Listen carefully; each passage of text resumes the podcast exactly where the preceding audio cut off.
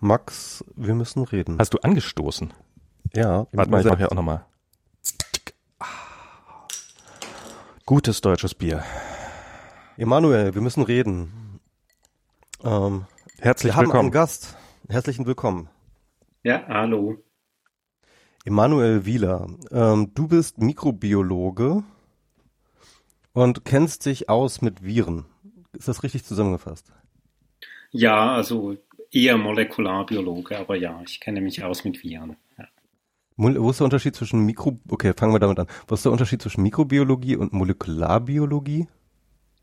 Also die Mikrobiologie beschäftigt sich so traditionell mit, mit Bakterien und sowas und auch mit Viren natürlich. Die, die Virologie gehört eigentlich zur Mikrobiologie und die Molekularbiologie untersucht so eben molekulare Prozesse in Zellen, nicht nur im Zusammenhang mit Viren. Ähm, deswegen sage ich immer, ich,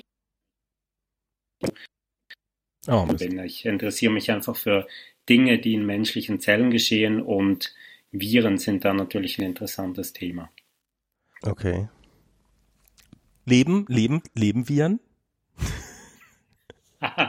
Klassische Frage. Ja, ja, das ist eine, eine schöne Diskussion. Die hatten wir letzte Woche auch. Da gab es dann diesen Artikel im, im Philosophie-Magazin von Nils Marquardt und mir.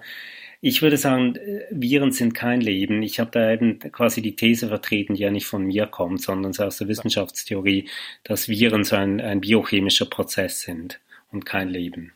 Okay, also wir, ähm, ähm, was, was ist der Unterschied zwischen einer Bakterie und einem Virus? Ähm, also so, so, so laienhaft, was ich in letzter Zeit da verstanden habe, ist, dass Viren quasi nichts weiter sind als DNA, die sich, die zufälligerweise in eine Zelle reinfällt und dann quasi ausgeführt wird. Kommt das so grob hin? Kannst du das genau Das kann man so sagen, ja. Also vielleicht könnte man noch RNA sagen im Fall Ja. von Coronaviren, aber grundsätzlich kommt das so ungefähr hin. Ja. Genau, also und ähm, äh, Bakterien sind ja wirklich richtige Zellen. Ne? Also eigentlich, ähm, gibt- ich habe mal irgendwo eine Definition von Leben gesehen, ähm, die halt einfach mehr oder weniger sagt, okay, das Leben fängt bei der Zelle an. Also die Zelle als so der Ur, der, der, der das Urding de, des Lebens, ja, das sozusagen ein, ein System ist, das sich sozusagen selbsterhaltend ist, das sich reproduzieren kann, das inkrementiert und exkrementiert. Würde ich, würde ich auch so sagen. Eben, man kann ja Bakterien, die können ja quasi von selber wachsen auf irgendwelchen Nährmedien oder, oder, oder Essen oder auf unserer Haut, da wohnen ja auch Bakterien. Und ähm, die vermehren sich dann auch von selber. Natürlich brauchen die, die können ja irgendwie kein äh, ihr Essen nicht irgendwie selber herstellen. Also sie müssen schon auch essen, so wie wir auch. Aber sie sind nicht darauf angewiesen, dass irgendwie eine andere Zelle ihnen, ihnen hilft, sich, sich zu vermehren. Und Viren sind quasi wirklich auf die Wirtszelle angewiesen. Es ist nicht so, dass die die anfallen oder sowas, sondern das ist wirklich, die gehen da irgendwie rein und werden dann Teil der Zelle oder, oder übernehmen die Zelle sozusagen. Ja? Ja, genau. Also die gehen da einfach rein und, und dann, eben, das ist ja, das Schöne ist ja irgendwie eben so aus molekularbiologischer Perspektive ist, dass man das Virus eigentlich gar nicht unterscheiden kann von dem, was sowieso in der Zelle ist. Also wenn wir dann so unsere Daten angucken, die wir so anschauen, dann behandeln wir das Virus eigentlich wie so eine sogenannte Boten-RNA in der Zelle drin. Also wir unterscheiden da eigentlich gar nicht. Also das, natürlich, das ist jetzt halt diese molekularbiologische Perspektive, aber das zeigt so ein bisschen, wie, wie, äh, wie ganz intim das eigentlich ist, dieses Verhältnis vom Virus und unseren eigenen Zellen. Also so sehr, der Virus, dass das Virus eigentlich Bestandteil der eigenen Zellen wird. Kannst du noch mal ganz kurz ähm, so ein bisschen erklären, was du so tust, also woran du forscht und ähm, ja und, und, und wie du dazu gekommen bist am besten? Hm. Gut, eben das ist so, ich mache halt schon lange so, so Biochemie und Molekularbiologie, habe das irgendwie studiert, äh, doktoriert und was man da so tut. Ähm, und eben so was, was ich jetzt seit einigen Jahren mache, ist wirklich so diese Prozesse angucken, die in, in menschlichen Zellen geschehen, die dazu führen, dass bestimmte Gene aktiviert werden oder nicht. Und wir haben jetzt als Menschen so 20.000 bis 30.000 Gene, wovon es dann von den meisten Genen noch ganz viele Varianten gibt. Es ist ein extrem komplexes System. In diesen Zellen sind dann so Hunderttausende von Molekülen drin und die machen alle irgendwie Dinge miteinander. Ähm, und die grundsätzliche Fragestellung ist eigentlich, was geschieht da? Also welche Gene werden unter welchen Bedingungen aktiviert? Und da kann man sich natürlich alles Mögliche angucken. Kann man sagen, ja, ich interessiere mich jetzt dafür, was geschieht zum Beispiel in Krebszellen ähm, oder interessiere mich dafür, was geschieht, wenn diese Zellen irgendwie bestrahlt werden mit radioaktiver Strahlung. Und was äh, wir dann so vor einigen Jahren halt begonnen haben, ist, lass uns das mal ganz mit dieser Methodologie, die wir jetzt haben in der Molekularbiologie, lass uns mal zum Beispiel Herpesviren angucken. Mit dem haben wir vor, vor sechs Jahren mittlerweile begonnen, oder sieben Jahren schon, ähm, und haben uns dann damit beschäftigt, oder was, was kann man von Herpesvirus-Infektionen lernen, was in menschlichen Zellen geschieht.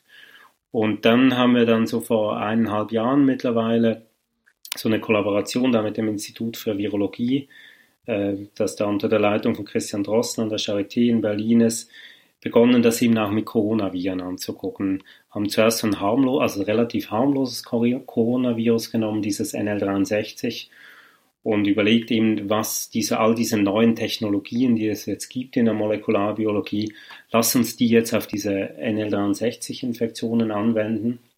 Einige Dinge herausgefunden und dann kam natürlich dieses neue Coronavirus und da war klar, ja gut, jetzt, jetzt wechseln wir gewissermaßen das Gleis und machen da weiter, wo wir mit dem NL63 aufgehört haben und schauen uns dieses neue SARS-Coronavirus 2 an. Also du forschst da tatsächlich dran, an dem, an, an, an dem Coronavirus? Ja, ja, genau. Also seit, äh, das ist ja quasi Anfang Januar war das, ist ja klar geworden, dass das ein neues Coronavirus ist, also quasi das siebte Coronavirus, das Menschen infizieren kann.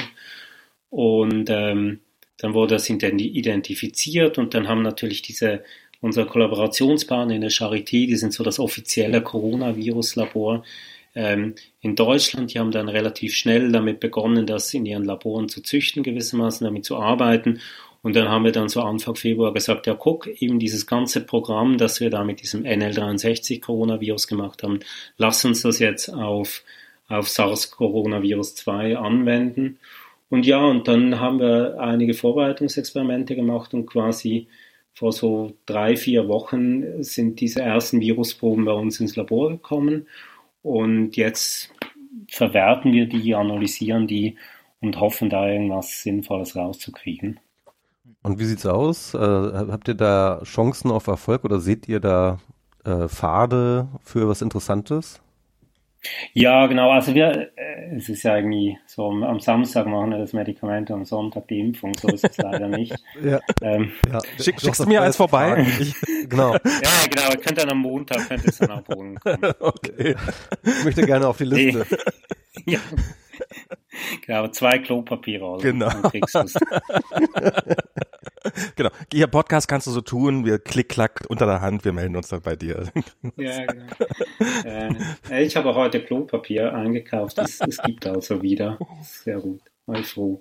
Äh, nee, das, ich meine, das Gute ist ja, dass jetzt wirklich quasi Tausende oder Zehntausende von Wissenschaftlerinnen und Wissenschaftlern weltweit an diesem Ding forschen und und ich glaube, es ist wirklich einfach so ein ganz großes Mosaik, das wir da versuchen, in Windeseile zusammenzustellen. Und wenn dieses Mosaik vielleicht irgendwie 200.000 Steinchen hat, dann bin ich jetzt daran, quasi eines von diesen 200.000 Steinchen zurecht zu feilen, damit es dann irgendwie sinnvoll reinpasst. Und also das, deswegen eben, das ist halt einfach einer von ganz vielen kleinen Beiträgen, die wir hier hoffentlich leisten können. Das ist, und, und wie, wie ist denn das jetzt? Also ihr, ihr habt das bekommen, diese Probe, ist die, ist die noch gefährlich? Ist die potenziell ansteckend? Also kann man sich daran infizieren oder, oder ist das äh, total, total harmlos und ihr könnt einfach. Nee, also wenn die, wenn die quasi zu uns ins Institut, also in unser Labor kommt, da an diesem Max-Hellburg-Zentrum für molekulare Medizin in der Helmholtz-Gemeinschaft, wo wir drin arbeiten, dann sind die chemisch inaktiviert worden. Es gibt an der Charité ähm, in diesem Virologieinstitut gibt es so ein Hochsicherheitslabor, also sogenannte Sicherheitsstufe 3. Ähm, da gibt es, glaube ich, auf im Morgenmagazin von ARD gibt es auch so ein, so ein Video, da haben die das gefilmt, wie das funktioniert. Also wenn man da arbeitet, dann muss man dann wirklich so ein, so so ein Helm aufziehen mit Belüftung. Da ist auch irgendwie Unterdruck in diesem Labor, damit das Virus nicht entweichen kann. Und da machen dann unsere ähm, Kollaborationspartnerinnen und Partner machen da die Experimente mit dem richtigen lebendigen Virus. Das wird dann aber chemisch inaktiviert, also in unserem Fall mit Methanol. ähm, Holzgeist, das was gefährlich ist, was man nicht trinken sollte. Und dann sind die Proben quasi nicht mehr infektiös und dann kann man sie rausnehmen. Und was wir dann machen, ist eben diese sogenannte Einzelzellsequenzierung, eine relativ neue Methode, mit der man sehr hoch aufgelöst schauen kann, was in infizierten Zellen geschieht. Und das sind halt das Gute sind, weil wir halt dieses ganze Prozedere schon etabliert haben, über das letzte Jahr hinweg mit diesem anderen Coronavirus konnten wir jetzt quasi wirklich äh, Ah. Jetzt, jetzt hingst du gerade leider für, einen, für einen halben Satz zwischendurch mal. Hallo, kannst du mich noch hören? Ja, ich okay. bin, du hast irgendwie. Da. Ja, genau, okay. Also eben, das ist ähm, diese, diese ganze Biosicherheit, das, das müssen wir extrem ernst nehmen. Ah. Mist. Ganze Sicherheit müssen wir ernst nehmen, weil. Und prompt ist er weg. Manuel, ähm, irgendwas ist mit deinem WLAN, keine Ahnung. Wir hören dich nicht mehr. Wir hören dich nicht mehr. Hör mal auf, fünf Netflix-Streams gleichzeitig zu machen. Oh, jetzt ah. hast du geschrieben. ah. Es ist auch rausgeflogen aus der Leitung, oder? Ach so, warte mal. Ruf ihn nochmal an. Ist er wirklich richtig rausgeflogen? Ja, ruf ihn nochmal an. Nee, ich höre ihn noch. Warte mal, gerade war er noch mal kurz da. Hallo, hallo. Also ich höre, ich höre euch. Ah, ah. Ja, jetzt bist du wieder da. Jetzt bist du wieder da. Hm. Bin ich wieder da, sehr gut. Ähm, du hast gerade was. Nee, genau, eben, genau, Biosicherheit. Ähm, eben, es gibt also Biosicherheitsverordnungen, die regeln ganz genau, welche welche Viren oder Bakterien müssen unter welchen Bedingungen bearbeitet werden und wie werden die auch aktiviert. Das wird dann auch von diesem Lage, berühmten Lageso in Berlin dann auch geprüft, ob diese Inaktivierungsmethoden wirklich, äh, wirklich so funktionieren, wie wir behaupten. Also wir, wir haben da wirklich das eben, das muss 100% sicher sein, dass keine infektiösen Proben aus diesen Hochsicherheitslaboren rauskommen.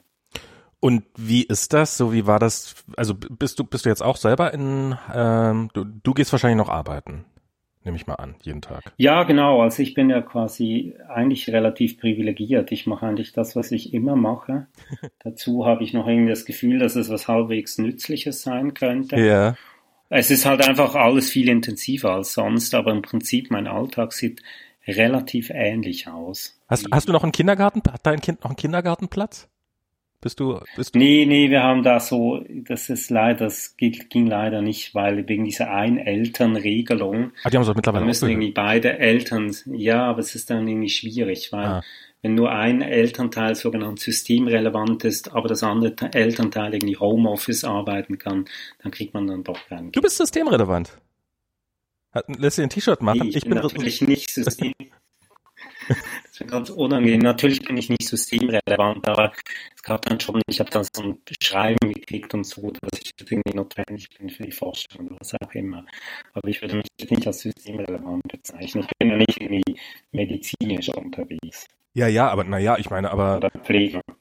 Aber ähm, Jetzt leider wieder die Audioqualität äh, ähm, von deiner Seite aus wieder ein bisschen schlechter, aber ich, ähm, ich meine, wenn man daran mitforscht, ich glaube, viel relevanter wird es jetzt, glaube ich, erstmal bis auf weiteres nicht, würde ich sagen. Also wenn, wenn ihr länger braucht, um den, äh, um den Impfstoff zu machen, dann äh, hängen wir noch länger in der Bude drinne.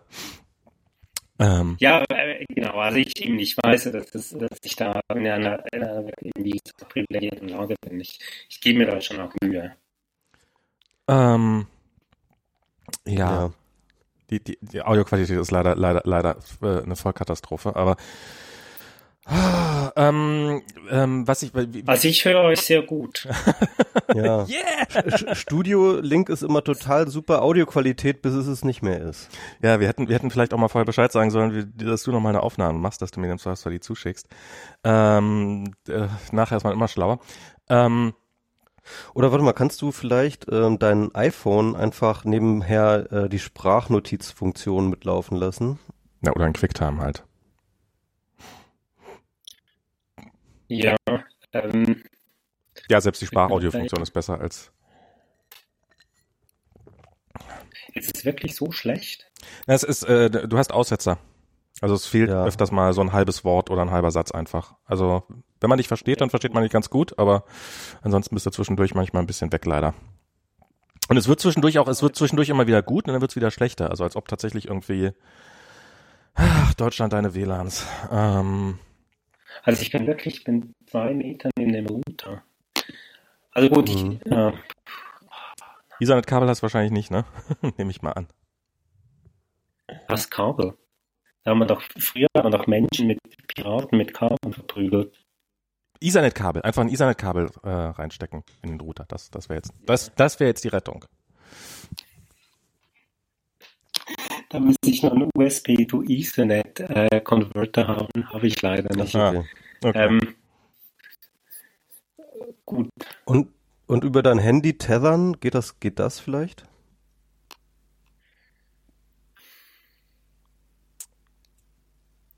Ich kann da höchstens mal versuchen, quasi vom, vom iMac aus, vom Desktop-Computer, vielleicht hat der das besser. Nee, es liegt, glaube ich, eher am WLAN als am Computer, glaube ich. Das ist das Problem. Kann ja nicht sein. Ich Also- habe mir sogar einen neuen Router gekauft für irgendwie drei. Nee, also nicht, dass das WLAN schlecht ist, sondern der Dienst, den wir nutzen, der kommt nicht gut mit WLAN zurecht, aus irgendeinem Grund. Ach so, ich verstehe. Ethernet. Wie, der, der, der Dienst, den wir nutzen, kommt nicht gut mit WLAN zurecht? Studio Link kommt nicht gut mit WLAN zurecht. Das, das stimmt überhaupt nicht. Also ich hatte es auf jeden Fall, hatte ich mehrmals das Problem mit äh, äh, WLAN, Ja, Studio Link. Dein WLAN ist einfach scheiße, das ist alles. Aber ich habe jetzt mehrere unterschiedliche WLANs, hatte ich das Problem. Ja, aber die sind alle scheiße. Und ich habe es auch schon mehrmals gelesen, dass Studio Link bei WLANs manchmal Probleme hat. Also nicht immer, aber bei, mein, bei manchen WLANs. Oh, was ist denn das hier? für- Also bei meinem WLAN funktioniert das ganz fantastisch. Das ist halt die meisten, die meisten Leute machen sich halt nie die Mühe, ihr WLAN mal einzurichten. Das ist so, ja, das, äh, warte mal, ich setze hier mal einen. Marker nebenbei. Das ist, das sehe ich eher so als das große. Ja, wir können ja noch ein bisschen äh, nochmal auf die letzte Folge eingehen. Wir haben natürlich ähm, äh, besonders viel Feedback bekommen. Stimmt. das war eigentlich nur ein Test, um zu sehen, ob wir noch Hörer haben. Genau. Ähm, ich finde das Danke für das viele Feedback. Wir, wir, wir hatten ja äh, irgendwie der Streit äh, bei WMR war ja eigentlich äh, mal eine Institution und das hatten wir jetzt so ein bisschen, das ist so ein bisschen wieder in den Hintergrund geraten und jetzt ist das halt mal wieder passiert und da waren dann auch ganz viele sehr, sehr irritiert davon. Und das kann ich auch verstehen, weil ich glaube, das ist auch nicht wahnsinnig gut anzuhören. Ähm, und äh, ich glaube, äh, das war auch nicht gut. Also ich glaube, also ich, ich jedenfalls für mich kann sagen, das war jetzt keine gute Performance für mir. Also ich war äh, wirklich saumüde und äh, schlecht vorbereitet. Und ich glaube, es ist okay, also wir, wir machen das ja, wir machen ja keine Vorbereitung für die Sendung. Wir gehen einfach so ins Gespräch und das, ich glaube, das ist auch meistens okay.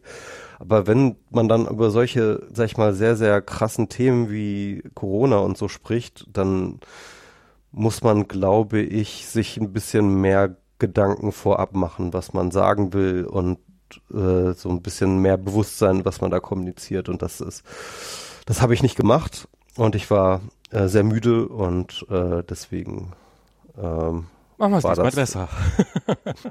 genau. Und deswegen Ich Ja. habe jetzt einfach mal im QuickTime Player so eine Audioaufnahme ah cool. gestartet, aber die nimmt natürlich nur mich auf. Ja klar, aber das können wir dann im Zweifelsfall dann einfach als Spur einsetzen, ähm, wenn dein Okay, Audio zu gut. schlecht wird. Und dann ist das auch ganz gut. Genau. Okay, gut. Also die läuft, die Audioaufnahme. Okay, gut. Dann haben wir, Super. dann haben wir hoffentlich irgendwas. Warte mal, dann setze ich hier nochmal einen Marker rein, ab wann die Audioaufnahme ungefähr äh, startet. Ja, äh, wie, wie, was, was mich ja interessieren würde, weil du schon meintest, dass ein bisschen mehr Anspannung wäre oder irgendwie sowas in der Richtung. Wie ist das denn? Also wie ist das denn, wenn man mitkriegt, scheiße, ich, äh, also so, äh, war, war das, äh, also ich, ich stelle mir vor, es ist so eine Mischung aus irgendwie geil, äh, dass, dass sich die Welt mal für das interessiert, was man macht, aber irgendwie sicherlich auch ganz furchtbar, oder? Ja, genau, das es ist super ambivalent. Eben, ich, ich habe ja das, ich mache ja dieses Corona-Info, dieses so quasi fast tägliche Update auf Twitter und Facebook und Blog und so. Und das habe ich ja, glaube ich, irgendwie so am 20. Januar begonnen oder so, wo das in, in Wuhan dann wirklich zu eskalieren begann. Und da habe ich wirklich so gedacht, ah ja, das ist jetzt mal ein interessantes Thema, da kann ich was ein bisschen dazu sagen. Lass uns gute Wissenschafts Wissenschaftskommunikation machen, weil das Thema die Leute sowieso interessiert. Und ähm, dann gab es dann diese Fälle in Bayern, da habe ich gedacht, okay, ja, äh, kommt das jetzt auch hierher? Und dann ging die irgendwie wieder weg und dann war irgendwie so Mitte Februar und die Fälle in, in China flachten ab. Und da hatte ich schon wirklich so ein bisschen das Gefühl, so einige Tage so, ja, jetzt ist es irgendwie vorbei und dann war ich irgendwie sehr erleichtert. Aber schon auch irgendwie so, ja, hm, war es das jetzt wirklich schon? Und dann ging es so wirklich los, dann Ende, Ende Februar in, in Italien, dann Anfang März in, in Deutschland. Und da habe ich schon gedacht, okay, das ist jetzt nicht mehr gut. Das wird nicht lustig werden. Ähm, und eigentlich da habe ich dann wirklich gemerkt, okay, also jetzt, bisher war das irgendwie so interessant und spannend und irgendwie auch abwechslungsreich und gut. Und jetzt wird es nur noch Stress. Also wir, wir haben auch viel darüber geredet, wie krass ein dann doch diese, diese Wucht der Welle und äh, die, sag ich mal, beschleunigte Entwicklung, die sie, die wir so, so jetzt durchgemacht haben, wie sehr uns das vom Hocker haut, sag ich mal, ja. Also wie, wie, wie krass wir das empfinden, wie, ähm, wie, wie wir davon überrollt worden sind. Aber selbst du als, ähm, sag ich mal, Profi hast auch das Gefühl, dass du dich da, dass sich das überrascht hat? Also ich hatte, also ich glaube vielleicht so, weil ich so eben schon tiefer drin bin in der Materie, das hilft vielleicht ein bisschen gelassener damit umzugehen. Ähm, aber es ist ja nicht so, oder es, eben ich arbeite schon länger mit Viren und wenn man da so mit Viren im Labor arbeitet, dann ist das immer so, man geht irgendwie hin und dann infiziert man so seine Zellen im Labor und dann geht man irgendwie wieder nach Hause und dann ist es vorbei. Und jetzt ist dieses Virus da irgendwie da draußen und verbreitet sich einfach so völlig so dieses, dieser eben das, äh, das, das die Spezialität von, von Michael Seemann, so dieser Kontrollverlust, den man dann natürlich als Wissenschaftler speziell erfährt, weil man Viren im Labor immer als ein, ein, ein sehr kontrollierter Prozess handhaben kann. Und jetzt plötzlich ist das so völlig außer Rand und Band. Also das ist dann vielleicht so die, die Komponente, wo man denkt, ja, ähm, damit muss man dann irgendwie zusätzlich umgehen können. Aber ich glaube so, eben wie vorher gesagt, dass, dass ich das jetzt irgendwie sehr gut kenne, das Thema, und da eigentlich schon lange tief drin bin, das äh, hilft, glaube ich, schon, da ein bisschen gelassener damit umgehen zu können. Vor allem das Schwierige ist, ich meine, das, das müsst ihr eher sagen. Ich glaube, das Schwierige für viele Menschen jetzt ist, dass diese unendliche Menge an Informationen, die auf uns da so reinprasselt aus den unterschiedlichsten Quellen, damit umgehen zu können und das auch einzuordnen. Ich nehme an, das ist so die für viele eine große Schwierigkeit. Hm. Also ich muss sagen, so für mich ist so die große Schwierigkeit, dass also ja, es ist auf der einen Seite eine Menge Information, aber ich habe nicht das Gefühl, wirklich wahnsinnig viel zu wissen. Also ähm, so dieses ich weiß, und ich habe auch das Gefühl, dass die, ist ja, ist ja ein offener Umgang damit, ich meine, das ist was Neues, weiß man halt nicht. Zum Beispiel eben diese Frage, die hatten, äh, war, war so ein bisschen gestern, wie, wie viel Abstand sollte man auf der Straße zueinander halten? Wie hoch ist das Risiko, wenn ich da nicht irgendwie, wenn ich da irgendwie nur einen halben Meter Abstand halte beim Vorbeigehen? Ist das, ist das ein realistisches Risiko, dass ich mich damit anstecke oder ist das eigentlich eine äh, wie ein Lottogewinn quasi, sich dabei anzustecken oder sowas. So, das sind so diese, ich, ich kann, ich weiß auf der einen Seite, dass es eine Riesenbedrohung ist, die ich aber trotzdem nicht sehen kann und eigentlich gar nicht so wirklich genau weiß, wie ich damit umgehen soll. Das ist für mich gerade so, aber ich nehme an, dass, da bist du genauso ratlos wie wir, oder? Ja, ähm, ich glaube, das Schwierige ist eben, oder die Wahrscheinlichkeit, dass man sich ja draußen ansteckt, ist ja wirklich gering, auch wenn man sich mal näher als als eineinhalb Meter kommt, weil eben die Tröpfchen, wenn sie jetzt da wären, die wären dann vom Winde verweht und so. Ähm, ich glaube, womit man quasi umgehen können muss, und das ist vielleicht auch eine Schwierigkeit, ist dass, oder es ist ja immer eine Frage der Wahrscheinlichkeit. Es ist nicht so, dass man sich, man kann sich immer anstecken und aber die Wahrscheinlichkeit, dass wenn du jetzt irgendjemandem auf den Straßen von Berlin begegnest, dass du dich da ansteckst, ist minim. Da wird mit allergrößter Wahrscheinlichkeit nichts geschehen. Aber die Wahrscheinlichkeit ist halt nicht null. Mhm. dasselbe ist auch, wenn du an jemandem vorübergehst und du hast drei Meter Distanz, dann wirst du dich nicht anstecken. Mhm. Und wenn du an jemandem vorübergehst und die Distanz ist vielleicht irgendwie 40 Zentimeter und diese Person hat das Virus in sich, hustet gerade in diesem Moment, wo du vorübergehst, dann gibt es doch eine, eine gewisse Wahrscheinlichkeit, dass du dich ansteckst. Okay. Aber da müssten ganz viele Dinge zusammenkommen. Diese Person muss infiziert sein, die muss gerade in dem Moment husten oder niesen. Ähm, und was wir ja machen, alle diese Maßnahmen, sind ja wirklich so diese ganz vielen kleinen Dinge, mhm. die wir jetzt, also alle von uns irgendwie leisten können. Und nur wenn wir das alles zusammensetzen, ergibt das Ganze gewissermaßen einen Sinn. Mhm. Also, dass du, Michael Seemann, jetzt irgendwie 1,5 Meter Abstand hältst zu allen deinen Mitmenschen, das ist ja als Einzelmaßnahme wird das nichts ändern. Aber wenn das jetzt alle 3,5 Millionen Einwohnerinnen und Einwohner von Berlin machen, dann wirkt es was. Und ich glaube, das ist so der, die, der, das Denken, das wir mhm. hinkriegen müssen, dass das wirklich so eine gemeinschaftliche Aufgabe ist. Wo der Denke Einzelne. Äh, ja. Genau. Ja. Äh, wo, wo das individuelle Verhalten ist nicht in erster Linie dafür da, um dich zu schützen, sondern das individuelle Verhalten ist halt dafür da, dass es in Summe äh, äh, sozusagen das Verhalten des, des Virus verändert. Ne? Kann man das so sagen? Ja, kann man so sagen. Wobei, ich meine, dein Verhalten schützt auch dich selber. Ähm, Klar. Weil Aber es ist jetzt nicht das primäre. Du, ja. Doch, das, das ist schon auch, ich, äh, so ist es nicht. Ich meine, man soll sich schon auch immer daran denken, dass man sich selber schützen kann. Ähm, weil ich meine, es sind ja jetzt irgendwie ein Tausendstel der Bevölkerung in Berlin ist ja jetzt infiziert mhm. ungefähr. Und äh, klar, ich meine, wenn du, wenn du nicht unter die Leute gehst, dann schützt du auch dich selber. Du schützt immer die anderen und auch dich selber. Das ist ja wie irgendwie, irgendwie, wenn du Steuern zahlst, dann, dann ist das auch irgendwie, kommt auch wieder was zurück. In Form von irgendwie Straßen oder was, oder Schulen oder was auch immer. Hm. Also immer, man hilft sich immer auch selber. Trägst du eine Maske, wenn du einkaufen gehst? Nee. Nee? Äh, nee, ich, ich habe ja auch keine und äh, Soll ich eine zuschicken? ist es schwierig dann. Dafür krieg, ja, ich, dann, krieg ich den Impfstoff. ja, genau. Kriegst du eine Klopapierrolle. Ich könnte mir ein bisschen Klopapier um den Kopf wickeln. Das wäre auch eine Maske. Wird doch nur geklaut. ja. Weil ich habe ich hab jetzt damit angefangen, meine Mutter hat angefangen, ich, also ich habe meine Mutter gefragt, hey, du hast doch eine Nähmaschine, hast du vor Masken zu nähen oder kann ich mir die Nähmaschine abholen? Dann hätte ich ihr versucht, Masken zu nähen. Und dann hat sie angefangen, Masken zu nähen äh, und dann hat sie ihre, ihre, ihren ganzen Freundeskreis angestiftet, die jetzt ähm, zu einem erheblichen Teil angefangen haben, auch Masken zu nähen, halt so alles ältere Damen und davon haben sie jetzt uns ein, also mhm. hat meine Mutter welche uns zugeschickt und jetzt sind wir so, mittlerweile im Prenzlauer Berg gehört das ja eigentlich schon dazu, das ist ja zum guten Ton, dass man hier mit einer selbst gebastelten Maske durch die Gegend rennt. Ich, ja? Mhm. Geil. Ja.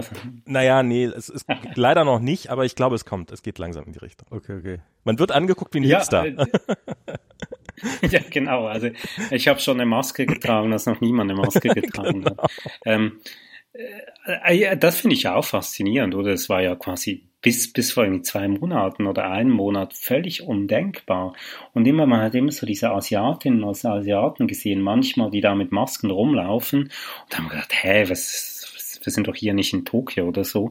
Ähm, und jetzt ist das irgendwie plötzlich normal geworden. Das finde ich, das finde ich extrem faszinierend. Jetzt nicht aus irgendwie naturwissenschaftlicher Perspektive, sondern eher so quasi aus soziologischer wie das jetzt plötzlich auch hier einfach so gang und gäbe ist, dass man, dass Menschen Masken tragen. Ja, total. Ich oder, dass, gemerkt, dass man über, oder man wird überhaupt nicht mehr schief angeguckt. Im Gegenteil. Ein bisschen ja. schon. Wir haben hier Bauarbeiter im Haus, die gucken schon noch schief. Also ich habe das schon gemerkt, sozusagen auf dem äh, Flug zurück von Bali, das war so vor drei Wochen oder was, äh, dreieinhalb Wochen oder sowas. Ähm, und da war es schon so, auf dem Rückflug haben auf jeden Fall mehr deutsche oder sag ich mal europäisch aussehende Menschen irgendwie Masken getragen als auf dem Hinflug, auf dem Hinflug noch gar nicht und dann auf dem Rückflug merkte man das dann schon. Und also zumindest am Flughafen und so an diesen Ecken und äh, mittlerweile äh, hier auch auf der Straße so ein paar Leute.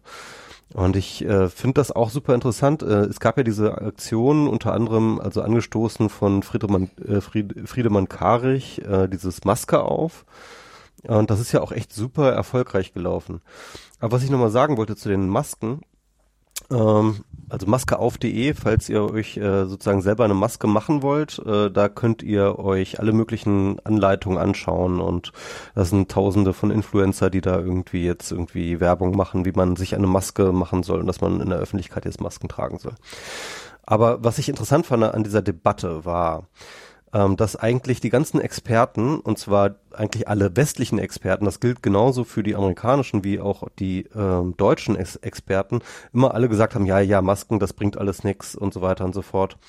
Und ähm, äh, jedenfalls ähm, habe ich jetzt das Gefühl, dass da jetzt so ein Umschwung ist. Ne? Also das RKI hat jetzt tatsächlich auf seinen Empfehlungen, ähm, äh, seinen offiziellen Empfehlungen jetzt ähm, das erste Mal Masken tragen halt mit aufgeführt. Und ich hatte immer das Gefühl, ähm, dass ähm, Christian Drosten und andere Leute, ähm, immer wenn sie auf das Maskenthema angesprochen wurden, so ein bisschen immer im Hinterkopf gehabt haben, dass es ja, ähm, da, dass es halt ein dass es halt zu wenig Masken gibt ähm, und so ein bisschen die Angst regiert hat, dass jetzt, äh, wenn jetzt jeder Normalo sich irgendwie seine sein 100er Pack Masken zu Hause bunkert, dass dann halt einfach keine Krankenhäuser mehr mit Masken ähm, äh, an Masken kommen. Und dass das ein bisschen so die Motivation war am Anfang von den entsprechenden Leuten, diese, ähm, äh, diese, diese Maskensache so ein bisschen runterzuspielen. Ich glaube, das ist doch durchaus ein realistisches Problem, oder? Also, ähm, dass, das, dass das passieren könnte. Oder dass das passiert wäre. Und jetzt ist ja so die, quasi die aktuelle Ansage ist ja, ja, näht euch selber Masken. Ähm, aber genau. überlasst und, und seit und, und seit äh, äh, näht euch selber Masken hat sich das auch so verändert, weil ich glaube, das war so, äh, das löst so ein bisschen so dieses äh, dieses Shortage-Problem dann auch. Ja. Ja. Was sagst du dazu, Emanuel? Ja, ich habe ich hab das natürlich auch versucht, irgendwie äh, da ein bisschen reinzulesen und das alles abzuwägen. Und eben, das sind ja wahnsinnig, also sehr, sehr breites Spektrum an Meinungen, was man da sieht. Und also eben, ich kann das irgendwie auch jetzt nicht, nicht sagen, ob das jetzt irgendwie wirklich gut ist oder nicht. Ähm, aber eben, wie vorher gesagt, oder jeder kleine Beitrag hilft und wenn Menschen jetzt Masken nähen, dann ist das super, weil ich meine, das ist ja auch einfach was Schönes, so eine, so eine gute Maske nähen zu können. Und eben da kann man sich vielleicht auch irgendwie beschäftigen damit. Und es ist ja wirklich auch hilfreich. Ähm, ich bin jetzt nicht unbedingt dafür, dass wir jetzt sagen, man muss jetzt so eine Maskenpflicht durchsetzen, weil das ist ja schon sowieso eine große Diskussion oder wie weit dürfen jetzt diese Regelungen gehen und jetzt dann zusätzlich zu allen Einschränkungen auch noch Maskenpflicht braucht kann ich jetzt nicht sofort sagen, aber wenn Menschen jetzt sich Masken nähen und das freiwillig ähm, anziehen, dann finde ich das super. Also ich habe mir heute schon vorgenommen, wenn das vorbei ist, dann verbrenne ich meine Maske. Das wird so ein Spaß. Wenn es die, ja. die Impfung gibt, ja. wenn es die Impfung gibt. Ich hole mir die Impfung und, und worauf ich mich richtig freue, ist einfach, mich einen Kaffee zu setzen und einen Kaffee zu trinken. Und nicht. Ja, ja, genau. Das, äh, das habe ich auch oh. schon öfters gemacht. Das hast du gemacht oder hast ja, du vermisst? Wieder, nee, das vermisse ich natürlich auch. Ja. Und auch ständig diese Fahrradfahrerei, das nervt auch. Ich würde auch gerne wieder Straßenbahn fahren. ich fahre lieber Fahrrad. Also, das Fahrrad vermisse ich. Ja, ja, es ist einfach.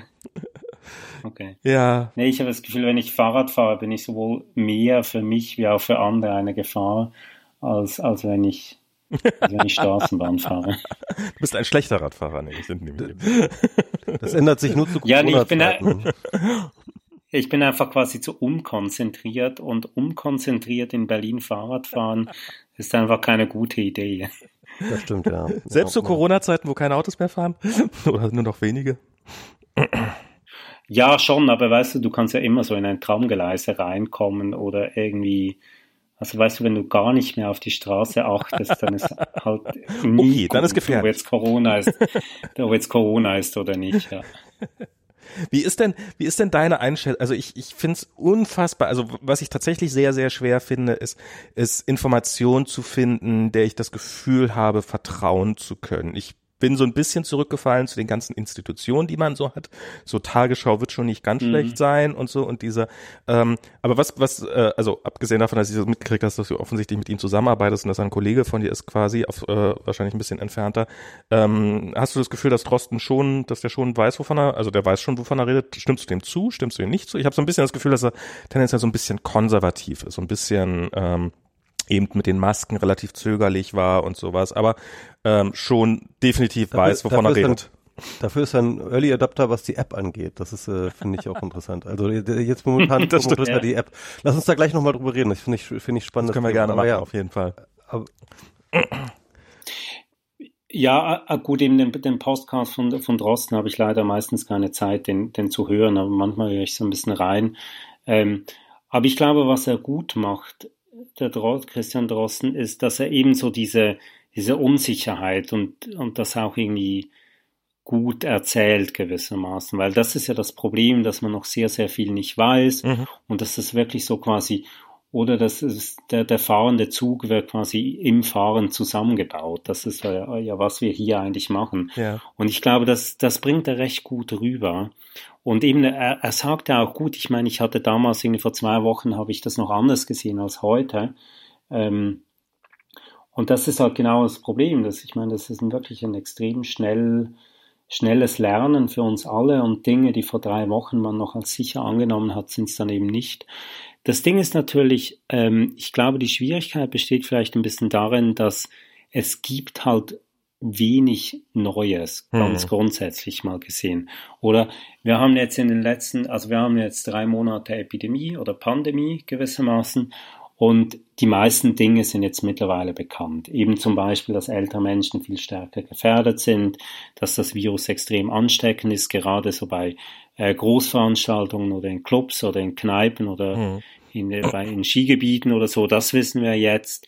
Ähm, wir kennen ungefähr die Sterblichkeitsraten der verschiedenen Altersgruppen. Ähm, wir, wir wissen, wo das Virus ist. Wir wissen, wie man das testen kann. Wir wissen, dass jetzt an diese Antikörpertests kommt. Es kommt halt nicht so viel Neues mehr dazu, oder? Wir haben so quasi ein bisschen ein Informationsplateau erreicht. Und das ist halt jetzt oder die, die, die Lage ist wahnsinnig angespannt und die Menschen möchten irgendwie mehr wissen, aber man kann im Moment einfach diesen großen Wissensstores, glaube ich, nicht mehr so wirklich befriedigen. Und was dann geschieht, ist, dass auch die Leute dann irgendwie nervös rumzuklicken beginnen und jedes kleine Informationsfitzelchen versuchen, da irgendwie noch reinzunehmen und denken, ah ja, hier jetzt das Chloroquin, das versuchen wir jetzt. Und dann war, also ich er könnte ja vielleicht auch noch erinnern an diese Geschichte mit dem CureVac, diese Firma da in Tübingen, ja. die von Trump gekauft, das ist ja mhm. völlig, völlig irrelevanter Nebenschauplatz, aber hat dann irgendwie für zwei Tage alle beschäftigt. Da gab es und dann war die Sau äh, aus. Ja, da gab es gerade eine schöne Folge von äh, der New York Times Daily, äh, genau zu diesem Thema, mhm. also zu diesem, zu diesem ver versuchten Verkauf, auch mit Interviews äh, äh, von dort Leuten, die da arbeiten und ähm, äh, also das, ich, ich, das ist nicht ganz unrelevant, äh, ne? weil, weil im Endeffekt geht es ja auch darum, ähm, wer da am Ende sozusagen ähm, als erstes dieses, äh, die, die, die, dieses Vakzin halt herstellt. Und dann mhm. ähm, ist das eine geopolitische Variante, weil dann geht es dann darum, ähm, das Land, das das als erstes hat, ja, das wird erstmal seine eigene Bevölkerung durchimpfen, bevor irgendjemand anders das kriegt, so. Das ist so ein bisschen die Befürchtung jetzt zumindest, ja. Also das ist nicht, nicht ganz, ah nee, warum ich dieses CureVac-Beispiel erwähnt habe, das ist halt einfach so ein, oder wie einer von diesen ganz vielen Dingen, die irgendwie ein oder zwei Tage ganz heiß sind, ja. alle stürzen sich darauf und dann ist es irgendwie wie durch und quasi von der Wissenschaftsfront kommt gewissermaßen nichts Neues, dann muss man sich so auf das nächste auf die nächste Sau stürzen, die durchs Dorf getrieben wird. Oder das, was ich meine, ist, dass die Wissenschaft kann jetzt nicht mehr so schnell neue Erkenntnisse liefern, wie die Leute im Prinzip verlangen, dass jetzt was Neues kommt. Und dann kommen eben so Neben Nebenschauplätze dann zum Zug. Was sie, diese geopolitische Perspektive angeht, natürlich, das ist grundsätzlich so, aber mittlerweile sind so viele Firmen und natürlich auch Universitätskliniken und Forschungsinstitute damit beschäftigt, dass wenn es gelingen wird, einen Impfstoff herzustellen, dann wird er an vielen Orten quasi gleichzeitig gefunden werden, beziehungsweise dann über einen entsprechenden Austausch auch, hm. auch sich weltweit verbreiten. Ähm, deswegen glaube ich im Moment jetzt nicht unbedingt, dass, dass das wirklich so ein Thema werden könnte, dass dann einfach nur die Amerikaner geimpft werden und alle anderen nicht. Okay, das ist ein wichtiger, das ist ein wichtiger Hinweis, ja. Das ist äh, ähm, eine andere Frage. Äh, wir haben jetzt zum Beispiel in unserem letzten Podcast, worüber wir uns viel gestritten haben oder äh, was so ein bisschen das Streitthema war, das war so ein bisschen die Epidemiologie. Ne? Also ich habe das Gefühl, du hast recht, man, man weiß jetzt so ungefähr so, so, so die wichtigsten Dinge über das Virus, so ungefähr hat man die jetzt so ein bisschen auf dem Schirm. Aber was dann ja irgendwie nochmal so eine ganz andere Wissenschaft ist, habe ich das Gefühl, ist wirklich dieses, diese Epidemiologie. Also das heißt, diese Frage, ähm, wie verbreitet sich das Ganze jetzt und was kann man dagegen tun? Ne? Und, ähm, und äh, ich weiß gar nicht, ähm, äh, wie, wie, wie sicher zum Beispiel, ähm, das ist ja zum Beispiel auch ein ganz anderes Feld, als mit dem du dich beschäftigst. Also wie, wie, wie, mhm. wie, wie sicher fühlst du dich denn da jetzt bei so einem Thema?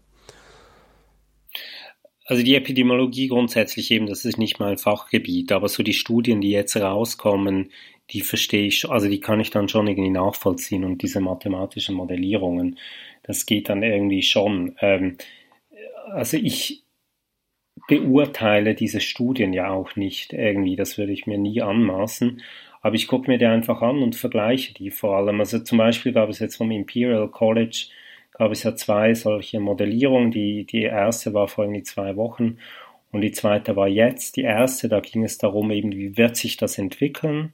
Ähm, und also wie, wie groß werden die Fallzahlen werden in den nächsten Wochen und Monaten und das jetzt diese Woche war, ähm, wie, welchen Effekt haben die verschiedenen Maßnahmen, die jetzt eingeführt werden, eben Schulschließungen, äh, äh Kontaktbeschränkungen und so weiter. Und dann lese ich das einfach und dann schaue ich mir das an und dann sehe ich zum Beispiel eben bei der Studie jetzt diese Woche sind sie einfach mal davon ausgegangen, dass die, der Prozentsatz infizierter Menschen viel höher ist, als die Teststatistik sagt. Mhm. Und dann lese ich das so und dann denke ich, okay, das ist eine Annahme, die die da treffen. Das kann so sein, kann aber auch nicht sein. Und dann lese ich vielleicht zum Beispiel eine andere Studie, eben da zum Beispiel in Island haben sie jetzt irgendwie 5000 Menschen, glaube ich, zufällig getestet und gesehen, dass 0,1 Prozent, äh, 0,9 Prozent waren es, glaube ich, genau 0,9 Prozent waren dann auch tatsächlich infiziert, also was dem auch wieder so ein bisschen widerspricht, dass die, und dann sich, dann versuche ich einfach quasi so diese verschiedenen Dinge so ein bisschen zusammenbringen und zusammenzudenken gewissermaßen und dann mir daraus so ein bisschen ein Bild zu ziehen, wie könnte es ungefähr sein. Also ich versuche gewissermaßen diese Studien zu verstehen, nachzuvollziehen, vor allem auch welche Annahmen die treffen und dann zu vergleichen und dann entwickelt sich das, das ist dann so ein laufender Durchschnitt gewissermaßen und daraus das quasi versuche ich dann zum Beispiel in meinem Blog auch zu beschreiben, äh, mhm. wie sich so gewissermaßen die aktuellen Studien entwickeln. Aber eben beurteilen tue ich das nicht. Wir müssen das mal ganz kurz pluggen hier. Ähm, das ist äh, emanuelweiler.wordpress.com. Weiler mit und da Y. Gibt's ein, genau, Weiler mit Y ähm, und äh, oder einfach mal googeln, findet man auch das Blog. Und da gibt es dann eigentlich sozusagen so einen Eintrag, den du immer weiter, ähm, also das ist interessant, äh, warum du nicht einfach neue Einträge machst pro Eintrag, aber auf jeden Fall, du, du packst immer alles in einen Eintrag, ne? Dann deine, deine Updates. Corona-Updates. Ja, das ist so. Ich bin halt nicht so der Profi-Blogger. Und als ich das begonnen habe, weißt du, da war irgendwie, habe ich ja, ja, jetzt mache ich das so zwei, drei Wochen und dann wird es ja niemanden mehr interessieren. Ähm, ja, ist halt nicht so gekommen, wie wir jetzt ja. wissen. Und jetzt behalte ich das halt einfach so bei. Es ist einfach so ein Tagebuch gewissermaßen mittlerweile. Ja, also das ist wirklich spannend zu lesen, weil das ist ungefähr jeden Tag äh, schreibst du da über irgend ähm, welche Dinge, die man, die jetzt interessant sind zu zu dem Coronavirus, irgendwelche Studien, irgendwelche Vorträge, irgendwelches Hintergrundwissen, das du auch einfach so selber ähm, aus deiner Forschung mitbringst. Das ist äh, sehr sehr lesenswert und auch wirklich immer so relativ kurze Einträge, die aber auch echt gut äh, verständlich geschrieben sind. Sehr zu empfehlen. Ja, danke.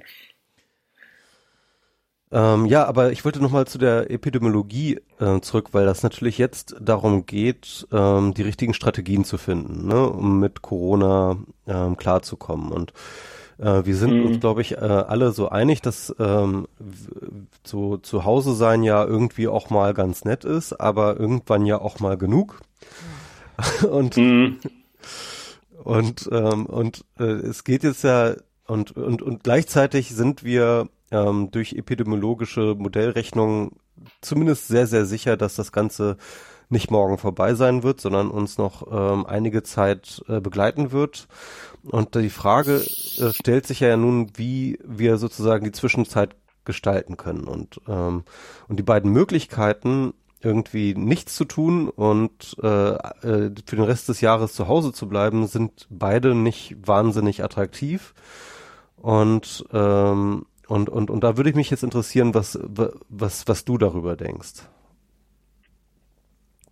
Ja, die Frage kommt natürlich immer, oder? Wie lange dauert das noch? Und ich, ich glaube nicht, dass irgendjemand das wirklich beantworten kann. Ich glaube, was man eher machen kann, ist darüber nachzudenken, was, von was hängt das ab und in welche Richtung muss man forschen und arbeiten und denken, um da ein bisschen mehr Sicherheit zu kriegen. Ich meine, die, die, die ganz grundlegende Zahl ist natürlich, ähm, wie viele Menschen sind infiziert, oder? Das ist wirklich ja so das, das Fundament, an dem wir uns quasi orientieren müssen. Wie äh, stark steigen die Fallzahlen auch an? Das ist ja jetzt so ein bisschen zurückgegangen. Also zum Beispiel in Berlin haben wir da auch Glück. Das sind ja wirklich seit, seit ein, zwei Wochen sind das immer noch nur noch ungefähr 200 neue Fälle pro Tag. Also da sind wir wirklich, haben wir großes Glück gehabt im Vergleich auch mit anderen Bundesländern. Das ist so mal die, die erste Grundzahl. Wie entwickeln sich diese Zahlen? Dann die zweite Frage ist, die, glaube ich, so ein bisschen wenig diskutiert wird im Moment wieder, war mal ein größeres Thema, ist die Saisonalität der mhm. Erkrankung. Also ist das wirklich so ein Winterding wie die anderen Coronaviren, die wir schon kennen, oder diese Erkältungsviren, die ja vor allem auch im Winter auftreten, auch die Grippe, die nicht immer, aber fast ausschließlich so im, im Februar auftritt. Ähm, wie wird das jetzt mit dem neuen Virus sein? Hat das auch diese Saisonalität? Was bedeutet das auch? Weil natürlich ist eine Erleichterung, wenn das jetzt wirklich so ein Wintervirus ist. Aber auf der anderen Seite bedeutet das, im Oktober geht's dann wieder los. Und das bedeutet auch, dass man sagen kann, ja gut, jetzt haben wir diese, haben wir das Sommerhalbjahr, da wird es relativ einfach werden, da können wir wieder relativ weit Maßnahmen zurücknehmen vielleicht, aber wir müssen das wirklich ganz genau beobachten. Wenn dann im Oktober, wenn die Erkältungssaison wieder beginnt, dass sich die Fallzahlen wieder aus, äh, ausbreiten, dass man dann irgendwie bereit ist und bis dann auch gelernt hat, welches die wirksamen Maßnahmen sind oder nicht. Das ist dann der nächste Punkt, dass man jetzt versucht, das wird jetzt auch gemacht, ähm, der Epidemiologie zu schauen, welche sind jetzt die wirksamen Maßnahmen, welche nicht, was bringen Schulschließungen, was bringt das Verbot von Großveranstaltungen, was bringt das irgendwie, dass Kneipen schon um 18 Uhr schließen müssen, äh, was bringt Homeoffice und so weiter, also dass man auch vielleicht da die entsprechenden Forschungsprogramme jetzt auch schnell versucht aufzugleisen.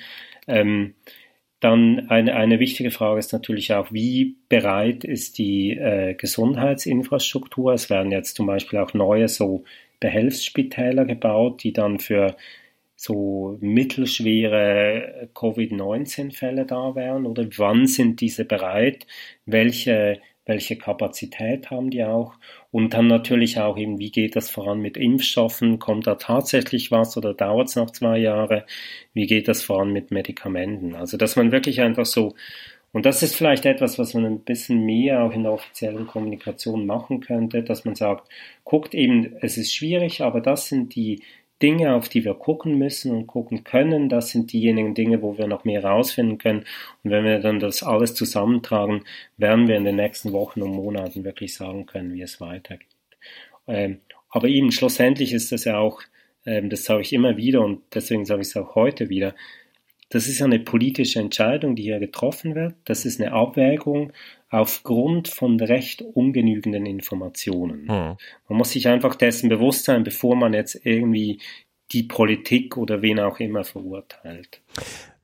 Ich, ich habe mal zu also äh, ich habe mal zu dieser Saisonalität habe ich mal eine Frage, weil für mich klingt das erstmal alles mhm. total mhm also das kann man doch leicht rauskriegen. Man kann doch einfach gucken, überlebt so ein Coronavirus, überlebt der bei 25 Grad oder bei 20 Grad? Oder wa warum, warum sind die denn überhaupt so saisonal, diese, diese Viren?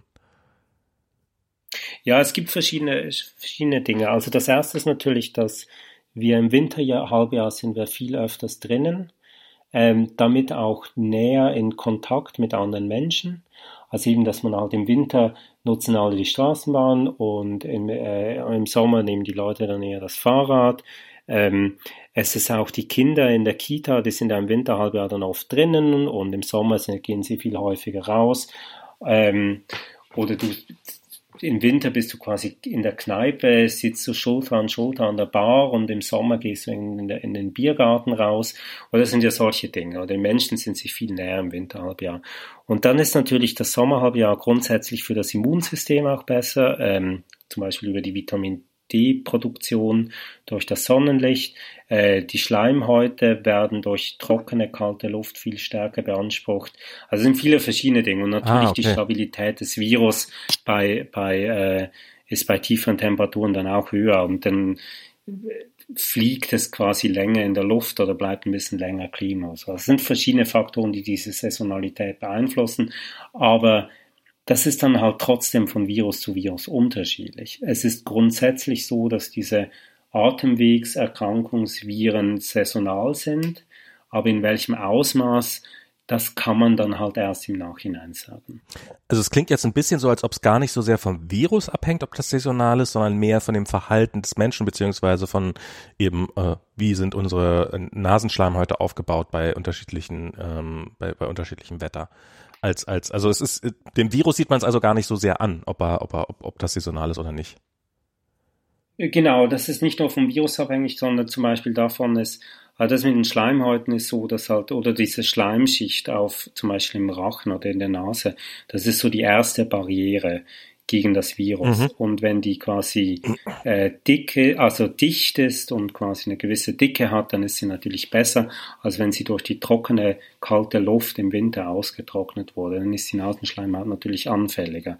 Und jetzt ist natürlich die Frage, wie stark lässt sich das Virus von einer dickeren Schleimschicht auf der Nasenschleimhaut beeinflussen? Und das ist eine Frage, die man halt so ohne weiteres nicht beantworten okay, kann. Okay, okay, das macht Sinn. Also es ist nicht einfach tatsächlich, ich drehe mal die Heizung ein bisschen auf und guck mal, wie sich das Virus verhält. Um, nee, das ist, das reicht, ja, okay. reicht auch nicht aus. ja. Äh, Nochmal zurück zu der Frage ähm, der Maßnahmen. Ähm, in den letzten Podcasts oder in einigen der letzten Podcasts hat äh, Christian Drosten ähm, auch in das Horn geschlagen. Jetzt, ähm, das ist sozusagen eine, äh, ja, äh, Contact Tracing App geben solle. Und das ist ein Thema, das jetzt gerade auch sozusagen in der ganzen Netzbubble sehr, sehr kontrovers oder zumindest sehr, sehr viel diskutiert wird. Ähm, und äh, es ist wirklich interessant zu sehen, wie da die äh, Frontverläufe laufen, ähm, weil tatsächlich eine ganze Menge aus der äh, traditionellen Datenschutzfraktion sich jetzt äh, sehr, sehr sichtbar für eine äh, Contact Tracing App, natürlich eine entsprechend datensparsame Contact Tracing App, aber auf jeden Fall ähm, für solche Konzepte einsetzen. Also äh, beispielsweise Ulf Burmeier und Linus Neumann und äh, sogar Frank Rieger und so, so andere Leute. Und äh, die Idee dabei ist halt ähm, über Bluetooth-Technologie ähm, sozusagen anonymisierte IDs äh, von Kontakten zu sammeln, äh, die man so hat, während man in der Welt herumläuft. Mhm und dann im Fall einer Infektion, äh, eines Tests oder von Symptomen, dass man dann über ein zentrales System den Leuten, mit denen man in Kontakt wird, signalisieren kann, dass sie sozusagen mit einer infizierten Person in Kontakt waren, was dann wiederum diese als Anlass nehmen können, sich in, entweder in Quarantäne zu begeben, sich testen zu lassen oder wie auch immer. Also das heißt sozusagen über solche Apps ähm, eine freien, feingranularere ähm, ähm, ein feingranulareres Containment äh, zu organisieren als einen allgemeinen Shutdown. Was, was hältst du von solchen Sachen? Ja, also ich finde es wichtig, dass eben unter den Expertinnen und Experten da im Datenschutz diese, diese Diskussion stattfindet, dass man das wirklich ganz genau anschaut oder was sind jetzt quasi aus Datenschutzsicht auch quasi bessere oder, oder weniger gute, gute Möglichkeiten. Dazu kann ich jetzt grundsätzlich nichts sagen. Ähm, was ich einfach wichtig finde, ist, wenn man sich das jetzt irgendwie macht, was, was macht man eigentlich danach? Oder was ja in Wuhan gemacht wurde, waren diesen, diese Quarantäne-Hotels. Also es bedeutet, dass irgendwie, wenn es irgendwie so in einem Haushalt oder in einer Wohngemeinschaft oder was auch immer einen bestätigten Fall gab, dann wurden, kamen alle diese Leute in diesem Haushalt kamen in so ein Quarantänehotel und wurden dann vielleicht irgendwie täglich oder alle zwei oder drei Tage wurden getestet. Und wenn sie nach, ich weiß auch nicht wie vielen Tagen immer noch negativ waren, konnten sie wieder nach Hause. Und wenn sie dann positiv waren, kamen sie so in ein, ein Notspital gewissermaßen, so ein einfaches Spital. Und wenn sich dann der Zustand verschlechtert hat, kamen sie in das richtige Spital. Also das bedeutet, wenn wir das jetzt sagen, dann müssen wir auf jeden Fall mal wissen, okay, jetzt kriege ich jetzt diese Nachricht, ähm, irgendein Kontakt hat sich, war irgendwie angesteckt, ich bin jetzt potenziell auch, auch infiziert. Und was mache ich dann? Das muss ich ja wissen. Also man muss diese, dieses Verfahren muss das ganz sicher geklärt sein, weil ich glaube, die meisten Menschen, wenn sie so eine Nachricht kriegen, die sind erstmal, was tue ich jetzt? Ja. Gehe ich jetzt irgendwie nach Hause? Gehe ich jetzt zum Arzt? Gehe ich jetzt irgendwie in die, in das Drive-In-Testzentrum. Ähm, oder bevor man sowas macht, muss man sich einfach bewusst sein, was danach kommt. Also man darf die Menschen damit nicht alleine lassen. Also weißt du, das ist dann, wenn es dann irgendwie klar ist, okay, gut, ich gehe jetzt irgendwie nach Hause, ich melde mich irgendwo und dann kümmert sich irgendwie jemand darum, dass ich äh, genug Klopapier zu Hause habe und so, dann ist es, glaube ich, auch viel einfacher, sowas durchzusetzen, als wenn man dann die Menschen im Unklaren lässt, was mit dieser ähm, was mit dieser Nachricht geschieht. Also einfach, man darf nicht nur über die Technologie diskutieren, das wird ja, glaube ich, dieser Fehler wird ja immer wieder gemacht, man diskutiert nur über Technologie, sondern eher, was machen die Menschen damit? Also diese Frage ist mir fast noch wichtiger, als mit welchen technischen Details jetzt man so eine App ähm, ausstatten würde. Ja, das ist ein, ich, das, das, also ich würde das unter dem Thema äh, Usability ähm, ein bisschen, ein bisschen packen. Also es natürlich äh, hat dann eigentlich gar nichts mehr mit der App zu tun, wie du richtig erwähnst. Aber ich habe mir auch diese Frage gestellt, wenn das wirklich so die, die Datenschutz perfekte Variante ist, also dann kriege ich ja wahrscheinlich nur die Information, du hattest in den letzten x Tagen Kontakt mit jemandem, der sich als Corona infiziert erwiesen hat. Was mache ich, was, wie gehe ich mit dieser Information um? Und, ähm, und da wäre es natürlich auch schon gut zu wissen, wer ist das denn? Ähm, hatte ich tatsächlich mit dieser Person Kontakt oder ist das einfach ein False Positive, weil ich halt im Auto zufälligerweise fünf Minuten an der Ampel neben jemandem gestanden habe oder wie auch immer oder ähm, äh, irgendwie gibt es ja, Fälle genau, geben. Ja. Ähm, also da wird es ja wird's ja einen Haufen False Positives geben, einfach die die, die du hattest Kontakt, mhm. obwohl du eigentlich gar keinen hattest und das ist ja sehr sehr schwer das abzuwägen.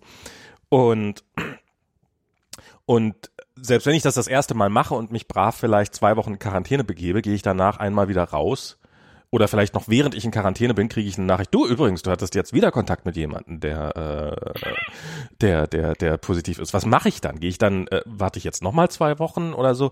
Und das ist, ich, also da, da muss man sehr, sehr gut sich was überlegen, wie man das hinkriegt, damit mm. die mhm. Leute nicht, selbst die gutwilligen Leute, die jetzt, ähm, weil wenn nur ich diese Nachricht kriege, wenn das komplett anonym ist, dann ist ja das Einfachste, was ich machen kann, diese Push-Notification einfach zu ignorieren und zu tun, als ob sie nie gekommen wäre.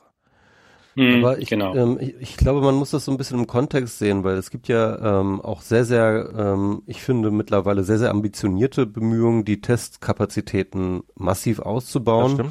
Ähm, und äh, ich glaube, äh, Ziel ist es irgendwie, was war das? Ähm, also es gibt jetzt auf jeden Fall so eine neue Technik oder so ein neues Testverfahren, wo sie auf jeden Fall ähm, das um zehnfache beschleunigen können, äh, die die Test äh, äh, ähm, äh, die Testkapazitäten, also sozusagen eigentlich um zehnfache ähm, steigern können.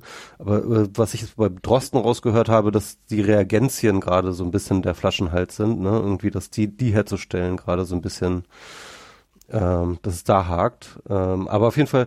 Ähm, also was sie bei diesem neuen Test machen, ist übrigens, wenn ich das richtig verstanden habe, kann vielleicht Emanuel gleich nochmal was dazu sagen, wenn ich es richtig verstanden habe, die nehmen einfach zehn Proben zusammen, testen die auf einmal und wenn sie alle, wenn es negativ raus ist, dann weißt du, dass alle negativ waren. Und wenn es eins, wenn es positiv ist, dann musst du sie halt alle zehn nochmal testen. Oder? Ja, genau. Neun davon. Ja, ja habe ich auch so verstanden. Ja, genau. Das ist eines der, eine der verschiedenen Methoden, die jetzt, die jetzt angewandt wird. Und dann können natürlich mit irgendwelchen ausgeklügelten Algorithmen kann man jetzt sagen, müssen wir jetzt zehn zusammenwerfen oder 20 oder, oder 50. Oder Aber so. als du davon gelesen ja. hast, hast du doch wahrscheinlich gedacht, Facepalm ja, das ist doch die naheliegendste Variante der Welt, das haben wir doch schon seit Ewigkeiten. Warum hat das bisher noch keiner gemacht? Oder das ist doch gar nichts Neues, oder? Ja, das, das Ding ist einfach bei diesen Tests, dass nicht unbedingt die Technik, klar, die Reagenzien, die werden dann auch irgendwie mal limitierend, wenn man jetzt wirklich irgendwie alle 80 Millionen Deutsche einmal pro Woche testen will.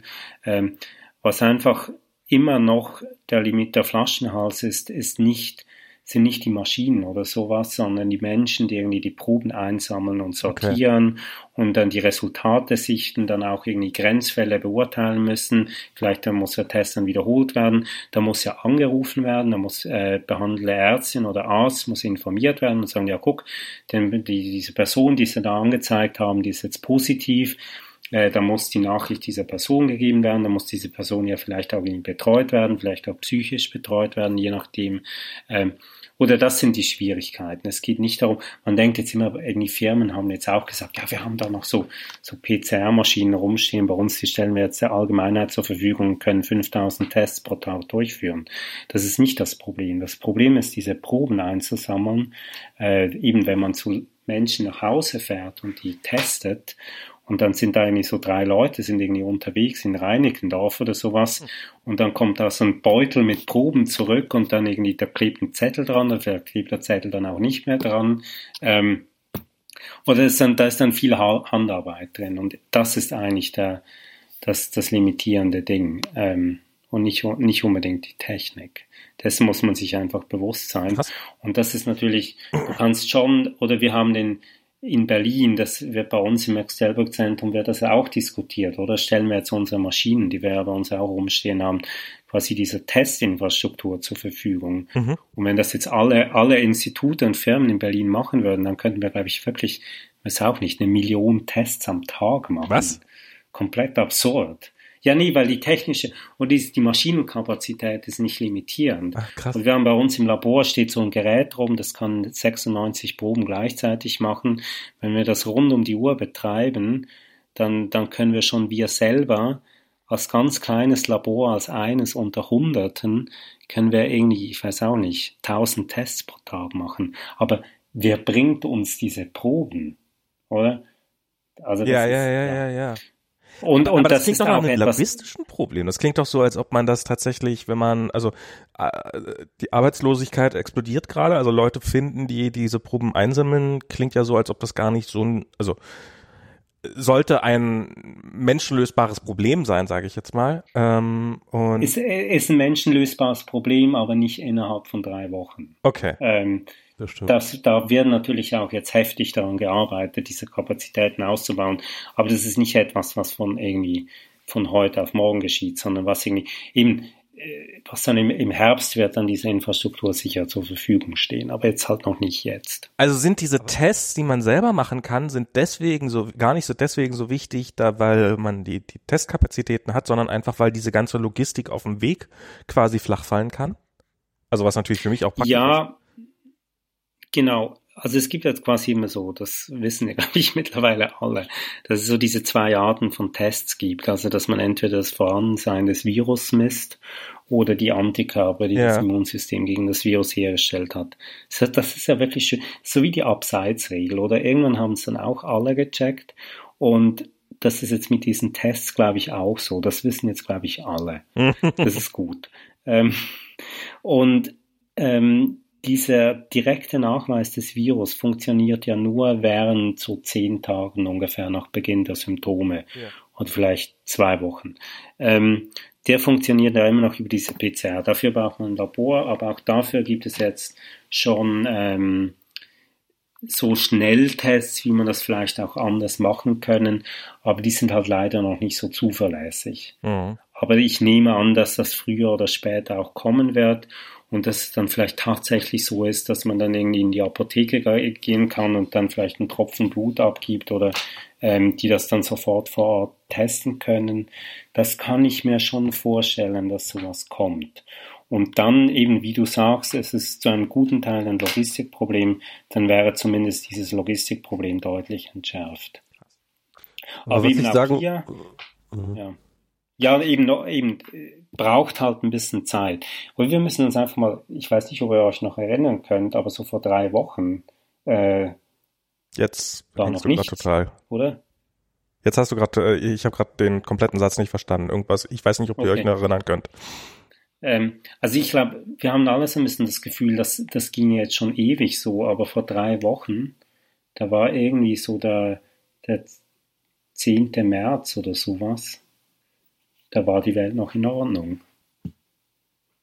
Weitgehend. Also wir müssen einfach bewusst sein, wie, äh, auf welches Zeitskala wir uns hier bewegen. Achso, ja. als, als es losging, ja. Ja, ja, das wäre halt jetzt auch, oder das sind halt Dinge, die, die dauern halt ein bisschen länger als drei Wochen. Und deswegen, wir haben halt noch keine Schnelltests, die wir jetzt sofort einsetzen können mit äh, 99-prozentiger Sicherheit funktionieren. Aber, aber, was ich sagen will, ich glaube, ähm, wenn wir jetzt zum Beispiel so eine App einführen würden, dann würde es mm, nicht so sein, dass, ja App, ja. dass, dass, alle Leute, die dann sozusagen ähm, einen Verdacht in ihren Kontakten hatten, ähm, äh, also idealerweise wäre es nicht, dass die jetzt alle zwei Wochen, ähm, alle sich zwei Wochen irgendwie einschließen, sondern dass äh, zumindest sie sich einschließen und sie innerhalb von drei Tagen dann einen Test kriegen. So, ja, das wäre so ein bisschen so die die die ideale Geschichte. Mhm. Und dann halt äh, wissen, ob sie jetzt äh, äh, infiziert sind oder nicht und dann irgendwie wieder ihrem Leben nachgehen können, bis sie zum nächsten, bis zum nächsten Alert. Und äh, wenn man dann entsprechend hohe Testkapazitäten hat und ähm, auch sonst die Infrastruktur, dann kann ich mir gut vorstellen, dass das, dass da was, dass das was bringen kann, oder? Ja, sicher, auf jeden Fall. Ja, also wenn das dann funktioniert, wenn dann klar ist, wie die App funktioniert, wenn klar ist, was mit den Menschen geschieht, die einen positiven Test haben, dann ja, dann wird das sicher extrem viel helfen. Und dann könnte man halt vor allem wieder gesellschaftliches Leben zulassen. Ne? Also vielleicht nicht im vollen Maße, vielleicht kann man dann immer noch die Konferenzen noch ein bisschen lassen und die Stadionbesuche und solche, solche Geschichten, ne? aber dann kann man halt wieder sagen, okay Leute, ihr könnt jetzt wieder aus euren Löchern kommen und jetzt wieder einfach äh, wieder normal, ähm, weitgehend normal euer Leben leben. Mhm. Und, ähm, und, und ich glaube, das ist halt so ein bisschen der Punkt, glaube ich, der momentan auch dann auch von Drosten immer wieder in den äh, Mittelpunkt gegeben hat. Ja, wenn wir über diese Frage von darüber nachdenken, wie viel Freiheit so eine App jetzt irgendwie einschränkt, müssen wir uns am, als erstes ja erstmal eingestehen, dass wir viel unfreier als jetzt ja gar nicht werden können. Ja? Also ja, ja viel ähm, schlimmer wird wird es nicht. Ja, ja genau, genau eben. Das ist das ist ja das ist ja was ich vorher gemeint habe. Das sind so die Dinge, die man sich, wenn man sagen kann, ja, lass uns darüber sprechen, wie lange das jetzt noch dauert, dann müssen wir darüber sprechen, was es dafür braucht, um, um da wieder aus den Löchern rauskommen zu können, ohne dass gleich irgendwie das gesamte Gesundheitswesen zusammenbricht. Und quasi eine funktionierende Contact Tracing plus ähm, Versorgung positiver Tests, das ist auch ein Element davon. Ja, ich bin mal, ich bin mal sehr gespannt. Ich, ich bin eh gespannt drauf, was wird passieren, wenn ein hinreichender Teil der Bevölkerung, also es gibt ja jetzt schon Menschen, die sind, die haben es hinter sich, die haben ihre zwei Wochen Quarantäne hinter sich, die sind nicht mehr ansteckend, zumindest nach allem, was wir im Augenblick wissen. Ähm, die können es nicht mehr kriegen, zumindest nach allem, was wir bisher wissen. Und die werden natürlich auch irgendwann mal sagen, wenn das, wenn das irgendwie mal 10 Prozent, 30 Prozent der Bevölkerung sind, werden die natürlich auch irgendwann mal sagen, so, sag mal, habt ihr sie noch alle? Warum soll ich jetzt zu Hause bleiben? Und dann werden die irgendwie einen, einen Aufkleber haben wollen oder einen Sticker für ihren Ausweis, äh, wo drauf steht, hey, ich darf wieder Party machen. Ja, und das ist, ich meine, ohne Scheiß, ich bin mir ziemlich sicher, es wird ähm, Kneipen geben für diese Leute, ja. die nur für diese Leute aufhaben und es wird vor allem ein Tinder-Filter ähm, äh, äh, wird. ja, ja, also, also wir, wir lachen ja jetzt. Ja, ja. Aber, das wird ein Dating das wird das wird kommen. Ja, ja, nee, nee, das, das, wir lachen ja darüber, aber bei HIV ist es ja so. Ja. Also das ist natürlich eher so in, in Schwulen ein bisschen mehr als, als Heteros, aber da ist zum Beispiel jetzt bei den, also irgendwie, wie heißen die, Grind oder Gay Romeo oder so, geben ja, glaube ich, äh, viele Leute an, ob sie auf PrEP sind, also diese, ah, okay. diese, ähm, diese Präventionsprophylaxe bei HIV. Also wenn du die nimmst, dann bist du im Prinzip, kannst du das nicht mehr kriegen. Das heißt, du kannst Sex ohne Kondom haben. Ähm, und ja, vielleicht gibt es das tatsächlich dann mit, mit dem, mit dem SARS-CoV-2 auch, oder? So, äh, ich bin SARS-CoV-2 positiv gewissermaßen. Ähm, Also, also im das, halben Jahr das, das, klingt, das klingt jetzt das klingt jetzt super absurd für uns, aber eben, das ist ja nicht das erste Virus, das, das durch die Bevölkerung ging. Und ich glaube, vielleicht kann man, wenn man so, vielleicht ist es wirklich, das, ich finde es interessant, wie wenig das diskutiert wird, aber ich glaube, das Letzte, was wir als Gesellschaft so äh, als Infektionskrankheit hatten, was wirklich so tiefgreifend war, war eben HIV in den 80er, 90ern, vielleicht noch so ein bisschen Nullerjahren und auch jetzt. Und da müsste man vielleicht wirklich ein bisschen mehr zurückgehen und also wir sind ja alle nicht mehr die Jüngsten hier und können uns ja noch an die 90er erinnern, wie das damals so war mit HIV, ähm, mit diesen Präventionskampagnen und so. Äh, vielleicht mal ein bisschen zurückgehen oder wie war das damals bei HIV? Mhm. Wie haben man damit umzugehen gelernt? Und äh, was ist da geschehen? Also welche Veränderungen haben stattgefunden in der Gesellschaft aufgrund dieser, dieser Virusepidemie? Und da kann man vielleicht wirklich auch viel daraus lernen und auch merken, in welche Richtung es gehen kann und äh, in welche Richtung es eher nicht gehen sollte. Ja. Ich finde das also interessant. Das ist eben ja. Ich, ich finde das interessant. Ja, nur noch ganz kurz. Ich finde es einfach ja. wichtig, dass man, dass man jetzt wirklich immer lernt, gewissermaßen, dass man sich Dinge überlegt, dass man irgendwie wirklich versucht, nicht einfach quasi sagen, oh nee, das ist jetzt alles ganz schrecklich und wir werden jetzt ein Jahr lang immer zu Hause bleiben müssen, sondern sich immer wirklich überlegt, was müssen wir lernen, um damit besser umgehen zu können. Ja. Ähm, die, die, die Fragen, also, das frage ich mich natürlich auch. Also was sind jetzt sozusagen die Langzeitkonsequenzen dieser Corona-Krise auf die Gesellschaft? Und letztens ging ein wirklich schöner Text rum ähm, über äh, Foucault und Corona. Ähm, äh, es ist natürlich, ähm, es gibt natürlich jetzt momentan diese Debatte, ähm, Foucault hatte diesen Begriff der Biopolitik irgendwann mal eingeführt und ähm, der Giorgio Agamben, so ein italienischer Philosoph, der hat den ja aufgegriffen mhm. und ähm, äh, und und und äh, der dreht jetzt gerade so ein bisschen durch der Agamben und sagt, ja, jetzt ist hier äh, totale Biopolitik und und bekämpft jetzt sozusagen so die ganzen Maßnahmen gegen Corona und sieht das jetzt so als der Ausnahmezustand TM und äh, äh, das heißt den, den Power Grab der Regierung und so, was ich so ein bisschen für ein Bullshit halte. Und es gab einen schönen Text, aber jetzt zu ähm, ähm, äh, zu Foucault und Corona, wo ähm, so ein ähm, der hat das ein bisschen aufgesplittet und hat gezeigt, dass äh, Foucault tatsächlich seine Konzeption von Macht entlang von verschiedenen Maßnahmen gegen Seuchen tatsächlich sich orientiert hat. Ne?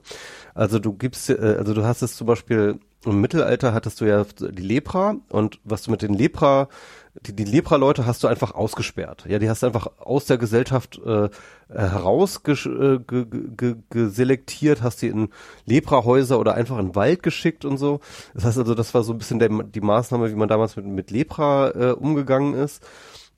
Und äh, dann hatte man halt irgendwann äh, die Pest und die Pest war dann halt äh, die Quarantäne.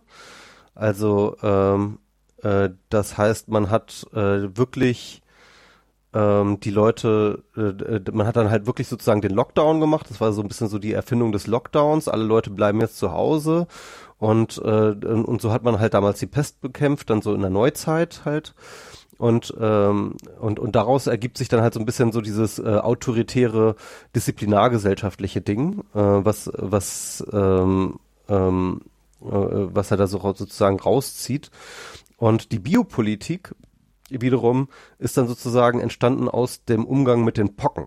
Ne? Also wo man dann ähm, das erste Mal angefangen hat, dann in der späten Neuzeit, also so, so, so ein bisschen in der Moderne, halt dann angefangen hat, ähm, halt solche äh, eben so eine Epidemiologie zu entwickeln, ne? Also zu, zu gucken, äh, wir haben hier eine Statistik und wir haben hier eine Bevölkerung und wir haben hier eine Ausbreitungsgeschwindigkeit und jetzt gucken wir halt ähm, ähm, wie wir diese Werte halt irgendwie, wie, wie wir sozusagen an diesen statistischen Werten entlang arbeiten können, so, sozusagen. Und das ist ja dann so ein bisschen diese Idee von der Biopolitik als ähm, äh, sozusagen den, den, den Gesellschaftskörper, den, den, äh, den, den Biokörper der Gesellschaft zu regulieren. Ähm, ähm, und, äh, und, und, und das, das, das fand ich irgendwie ganz interessant. Und jetzt ist die Frage, welche Techniken entwickeln wir jetzt in dieser Epidemie, die dann sozusagen zu einem neuen gesellschaftlichen Kontrollparadigma werden.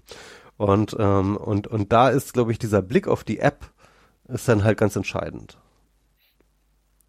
Ja, das ist, finde ich, ein interessanter Gedanke. Ja, vor allem, wenn man auch natürlich eben sieht, wie, wie, wie das in China jetzt auch eben, wo man ja auch dann, glaube ich, auf seinem eigenen Handy dann irgendwie sieht, wo man jetzt irgendwie grün ist und überall durch darf oder einen roten Punkt hat, aus welchem Grund auch immer.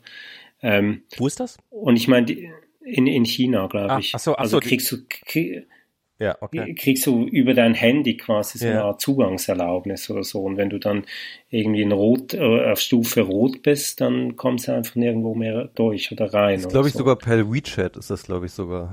Oder per Also so WeChat der- sogar. Ja. Mhm. Ähm, also ich finde es, ich finde es auf jeden Fall wichtig, dass diese Diskussion stattfindet. Und ich meine, wir waren ja schon immer gegen Alternativlosigkeit und das sollte man auch jetzt aufrechterhalten. Ähm, also weißt du, man, ich finde es wichtig, dass man quasi nicht aufhört, politisch zu denken Mhm. In der jetzigen Lage, dass man nicht einfach sagt, so jetzt müssen wir alle jetzt irgendwie zu Hause bleiben und äh, es gibt gar nichts anderes, das wir tun können, sondern sich immer auch immer wieder diese Gedanken zu stellen, eben, gibt es welches, welche sind quasi so die politischen Auswirkungen und Maßnahmen und Entwicklungen, die, die jetzt diese Krise da hier begleiten. Es, es wird Gewinner dieser Krise geben und irgendwann, es wird, je länger dieser Prozess an, äh, anhält, desto mehr Leute wird es geben, die von diesem Status quo, der gerade existiert, leben und die dann auch dafür lobbyieren werden und politisch Einfluss nehmen, dass er länger vorhält. Also irgendwann, mh, ähm, ja, man muss das, also ich weiß nicht, ob, also ich glaube, im Augenblick ist dieser Zeitpunkt noch nicht erreicht, aber irgendwann muss man tatsächlich das mal in Frage stellen. Klar, das, äh, Also das ist ja der Witz, finde ich, jetzt wenn ich zum Beispiel der Agamben jetzt halt ähm, darüber redet, dass die Regierung jetzt durch den Ausnahmezustand ihre absolute Macht ausübt, ähm, dann übersieht er meines Erachtens, dass diese Maßnahmen ja nicht von der Regierung angeordnet werden, sondern vom Virus. Also die Regierung hat ja überhaupt kein Interesse daran, äh, die Gesellschaft unter Lockdown zu stellen, sondern im Endeffekt will die Politik ja im Endeffekt ähm, äh, gerade die neoliberale Politik, in der wir momentan leben, will ja vor allem Wirtschaftswachstum. Die wollen Mhm. halt, dass die Leute zur Arbeit gehen, dass halt irgendwie das, das BIP wächst und so weiter und so fort. Das heißt also mit anderen Worten, ähm, und das sieht man ja am, am krassesten so auch an, an vor allem solchen Leuten wie Trump oder Boris Johnson und wie, wie sehr sie eigentlich das, das, das überhaupt nicht wollen, diesen Lockdown und äh, diese Maßnahmen, ja. Und ähm, und, und, und das heißt also, die, die, sie, sie fühlen sich ja gezwungen. Sie sind da nicht die handelnden Akteure, sondern sie orientieren sich daran, was das Virus tut. Ja, und sie sind da ja auch Getriebene. Sie sind nicht diejenigen in Charge momentan. Und das ist das, was so ein bisschen bei dieser Agamben-Analyse halt einfach komplett über, über Bord fällt. ja. Was ich aber Ja. was, was ich aber halt wirklich problematisch finde, das muss und das muss ich noch, auch noch mal ganz kurz äh, an, anfügen, ähm, äh, ähm, relativerweise und wovor ich mich ein bisschen fürchte, ist gerade die Polizei Hm. hat momentan Sonderbefugnisse und äh, die hat momentan ja, man kann das eigentlich nicht anders sagen, sie hat momentan das Monopol der Straße und äh, sie haben äh, mehr Möglichkeiten und, ähm, und, und Anlässe, jeden, der dort auf dieser Straße ihnen sozusagen ihr Monopol streitig macht, ähm, äh, äh, sozusagen äh, anzusprechen. Und das ist eine unfassbare Macht, ähm, Machtakkumulation, die gerade in diesen Händen dieser, dieser Polizeibeamten liegt. Und ich habe das Gefühl, dass, ähm, dass das ein Problem werden könnte, weil ähm, das psychologisch, das macht halt was mit Leuten. Ne? Und ähm, und das äh, da, da, da, da kannst du halt von abhängig werden, von, von dieser Droge Macht. Ja, das ist, also das ist, ähm, also dass das politisch auch missbraucht werden kann, das sehen wir ja gerade zum Beispiel sehr schön in Ungarn und ich glaube auch in Polen, wo Mhm. das, wo das halt passiert. Das heißt, das ist ja hier nicht ausgeschlossen, das ist auch in den USA nicht ausgeschlossen. Gerade in den USA ist das überhaupt nicht ausgeschlossen. Ja, stimmt, das, das stimmt auch. Ähm, also da, da, da muss man immer, ich glaube, man muss auch noch, da muss man immer vorsichtig sein, was ist jetzt politisch noch angemessen, was ist tatsächlich und und ich glaube, im Augenblick brauchen wir uns hier in Deutschland noch keine großen Sorgen zu machen, aber der Zeitpunkt wird kommen, wo das, also je länger länger wir uns daran gewöhnen, desto, desto, desto mehr werden, ja, desto, desto mehr werden Leute davon auch profitieren und werden dann nicht wollen, dass dieser Zustand wieder weggeht oder werden, werden das als Begründung nutzen. Also wir werden irgendwann erleben, dass irgendwelche Demos verboten werden, gar nicht in erster Linie so wegen solchen Gefahr, sondern weil einfach diese Demo jetzt gerade nicht so beliebt ist oder sowas. Und ähm, das stimmt, da muss man als, äh, da müssen wir als Öffentlichkeit, als politische Öffentlichkeit weit, äh, die Augen offen halten und dürfen jetzt nicht einfach sagen, yes, wir machen jetzt alles, was du sagst.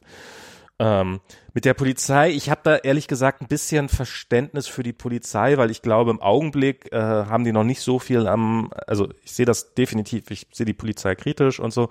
Im Augenblick haben die aber noch nicht so viel Macht Cool Aid getrunken, dass, dass, dass, dass sie, ähm, dass sie komplett durchdrehen.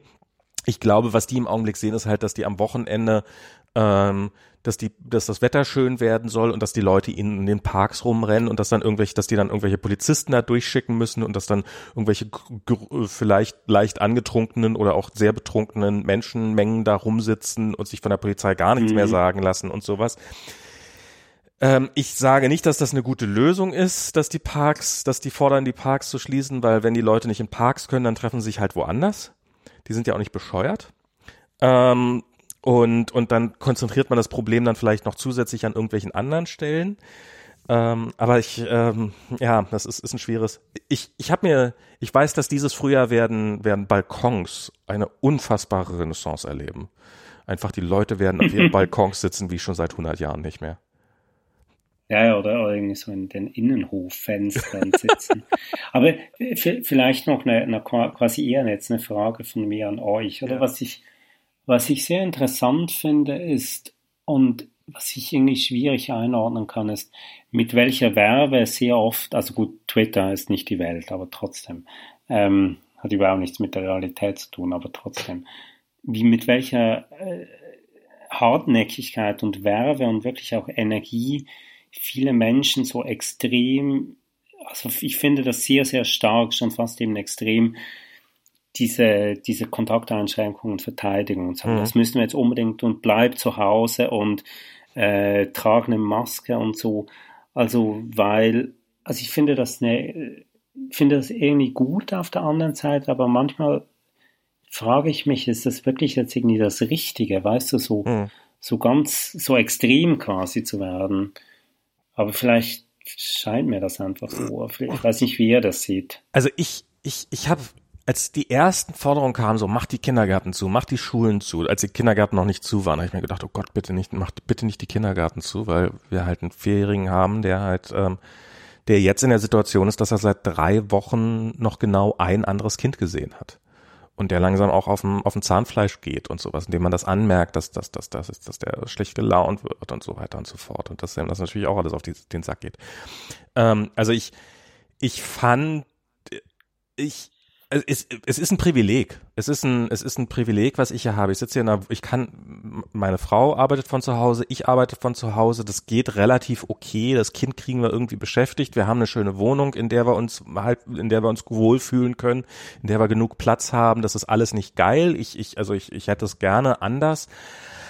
Aber es ist, äh, es ist alles auszuhalten, was wir hier erleben. Und ich verstehe, dass die Bauarbeiter, die bei uns über den Hof rennen, die halt ähm, im Zweifel, also bei uns äh, wird halt das Dachgeschoss ausgebaut und der Dachgeschossausbau läuft weiter und das sind mehr, meistens irgendwelche, ähm, ähm, ich würde sagen aus Polen oder aus Tschechien irgendwelche Leute und die, die ich glaube, die haben gar keine andere Wahl als zu arbeiten, weil ansonsten könnten sie einfach nicht überleben. Und die haben vielleicht auch andere Probleme jetzt als und wenn darum gucken die vielleicht auch so merkwürdig, wenn ich da mit meiner Maske rumrenne als Privilegierter, während sie gar keine Wahl haben, als jeden Morgen im Kleinbus äh, zur Baustelle zu fahren und und halt ähm, und sich und wenn da halt jemand infiziert ist, ja, dann haben sie es halt mhm. auch und ähm, also das das ah, ja das das ist schwer, also das ist ähm, ähm, das das das das finde ich und ähm, und ich neige auf der einen Seite dazu, ich, ich, ich reagiere wirklich, also wenn irgendjemand, wenn ich, wir sind äh, am Wochenende, sind wir am, einmal am Liebnitzsee gewesen, das war jetzt sicherlich nicht die allerschlauste Idee.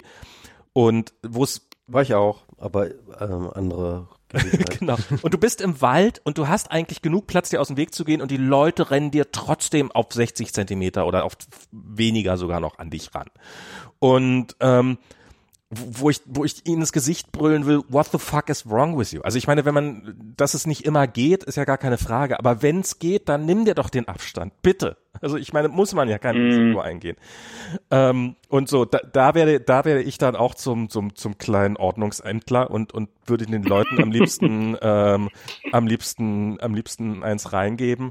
Aber so im Großen und, und, oder auch wenn ich irgendwelche ähm, Firmen sehe, die einfach aus, ja aus Faulheit ihre Mitarbeiter nicht von zu Hause arbeiten lassen, obwohl es eigentlich gar kein Problem wäre, aber sie haben sich halt nie die Mühe gemacht, die Technik aufzusetzen und jetzt machen sie es halt auch nicht. Das das ist sowas, wo ich wo ich wo ich in Rage komme, ich persönlich.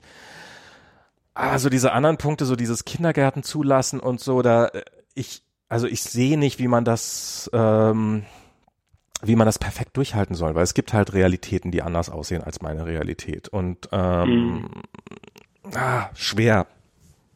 Ja, also ich, ich glaube, die ähm, Schwierigkeit. ja, so, ja, nee, sag so, sag du. Nee, sag, sag du erstmal noch dazu, weil ich habe noch was ein, okay, okay, okay, also, ähm, Frage. Was ich, was ich, ähm, also weil, weil ich, ich spüre das ja auch in mir, ne? Ähm, man entwöhnt sich ja jetzt gerade, also ich jedenfalls auch noch ein bisschen stärker, vielleicht noch als Max und äh, du, weil ich jetzt hier irgendwie in meiner 30 Quadratmeter Wohnung alleine wohne. Ne? Man entwöhnt sich ja auch von sozialen Kontakten und vor allem von körperlichen Kontakten.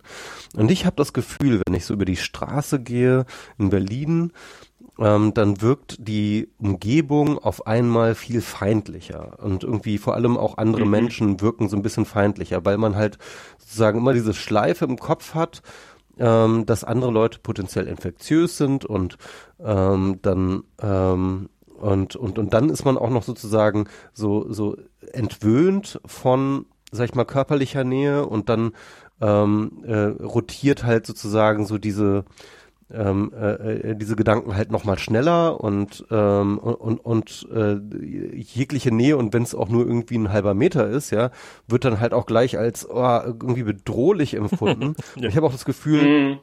das spiegelt sich dann aber auch in den anderen Leuten. Also das heißt, die, denen geht das auch so und und und es ist wirklich eine, ich finde ganz ehrlich, ich finde es wirklich eine ganz ganz ähm, ja, komische, gespenstische Atmosphäre gerade auch in Berlin. Und ähm, es ist mhm. ähm, und äh, und so, so als ob so irgendwie alle alle einander misstrauen, als ob irgendwie und ich frage mich auch, was da, sag ich mal, die die gesellschaftlichen Konsequenzen sind jetzt, ne? ne also jenseits von irgendwelcher Gouvernementalität, sondern wirklich auch aus, sag ich mal, einer rein ähm, peer-soziologischen Perspektive, was da, was mhm. da die Spätfolgen sein werden. Das ist auch echt krass. Ja. Ja, da hast du irgendwie quasi die zweite Frage, die ich mir immer wieder stelle und jetzt auch euch. Es ist ja so, wir sagen ja immer, wir machen das primär, nicht nur, aber vor allem auch zum Schutz älterer Menschen oder auch jungen Menschen mit chronischen Krankheiten oder es kann auch junge Menschen, die ganz gesund sind, ja treffen. Ähm, und man muss, und das ist ja immer, ich habe ja vorher gesagt, das ist ja diese Abwägung, und es fällt uns ja, glaube ich, extrem schwer, quasi mit dem irgendwie umzugehen, auf eine Art und Weise, die nicht irgendwie sagt, wir machen irgendwie alles, um die zu schützen. Ähm, weil ich finde das, auf eine Art finde ich das völlig richtig, dass man das macht, aber ich finde es auch nicht ganz falsch, diese Frage zu stellen, zu welchem Preis hm. schützen wir jetzt zum Beispiel unsere Eltern oder Großeltern, zu welchem Preis schützen wir Menschen, die chronisch krank sind. Also wie gehen wir mit diesem Dilemma eigentlich um, dass wir, um diese Menschen zu schützen, ein extrem großes Opfer auf uns nehmen. Also quasi einen recht hohen Preis bezahlen wir selber. Und ich glaube, das ist irgendwie eine Diskussion. Ich, ich habe das Gefühl, man ist sich dieses, man verdrängt quasi, man verdrängt das irgendwie so ein bisschen, dass wir sagen, ja, wir schützen diese Menschen, aber wir müssen uns bewusst sein, was wir dafür leisten müssen. Ähm, und das finde ich eine ganz schwierige Frage zurzeit, weil ich glaube, früher oder später müssen wir uns irgendwie mit, mit dem irgendwie beschäftigen.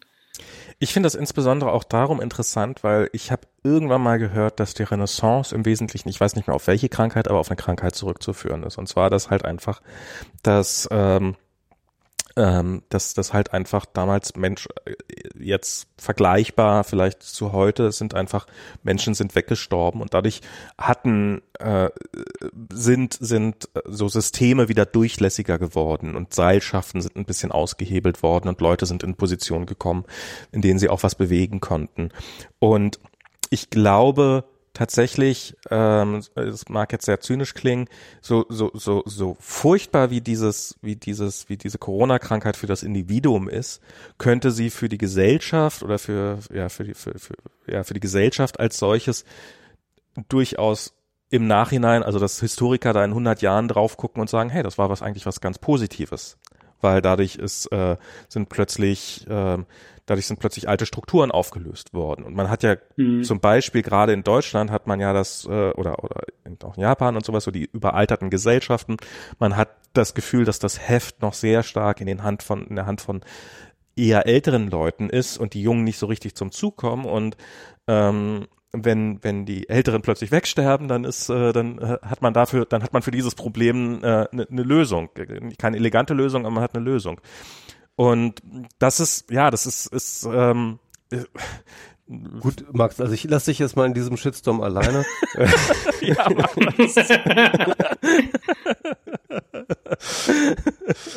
ja, es ist, ich glaube, die Schwierigkeit ist, sich quasi diese Gedanken zu machen, ohne zynisch zu werden. Ich meine, das mit der Renaissance, oder du beziehst dich ja auf die Pest, die ja, 1347 bis 13, ja, genau. Das, also muss man sagen, es ist ein Bakterium, kein Virus. Ja.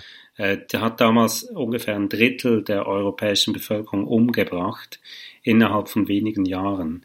Irgendwie so mhm. 30 von 90 Millionen. Ähm, habe ich kürzlich mal nachgeguckt. Ich weiß das jetzt nicht einfach so, aber ich habe das letzte Woche mal gegoogelt. Ähm, und ich meine ebenso, weißt du, wenn wir jetzt 700, 650 Jahre zurückblicken oder fast 700 Jahre, dann können wir sagen, ja, dann gab es die Renaissance und alles wurde gut. Aber jetzt sind wir halt dummerweise in dieser Lage selbst drin. Ja, und jetzt müssen, und jetzt, jetzt müssen wir einfach damit umgehen. Und ich glaube, das ist auch eine ganz große Herausforderung, die, die uns allen irgendwie auch Angst macht, dass wir uns diese Frage stellen müssen ohne zynisch zu werden.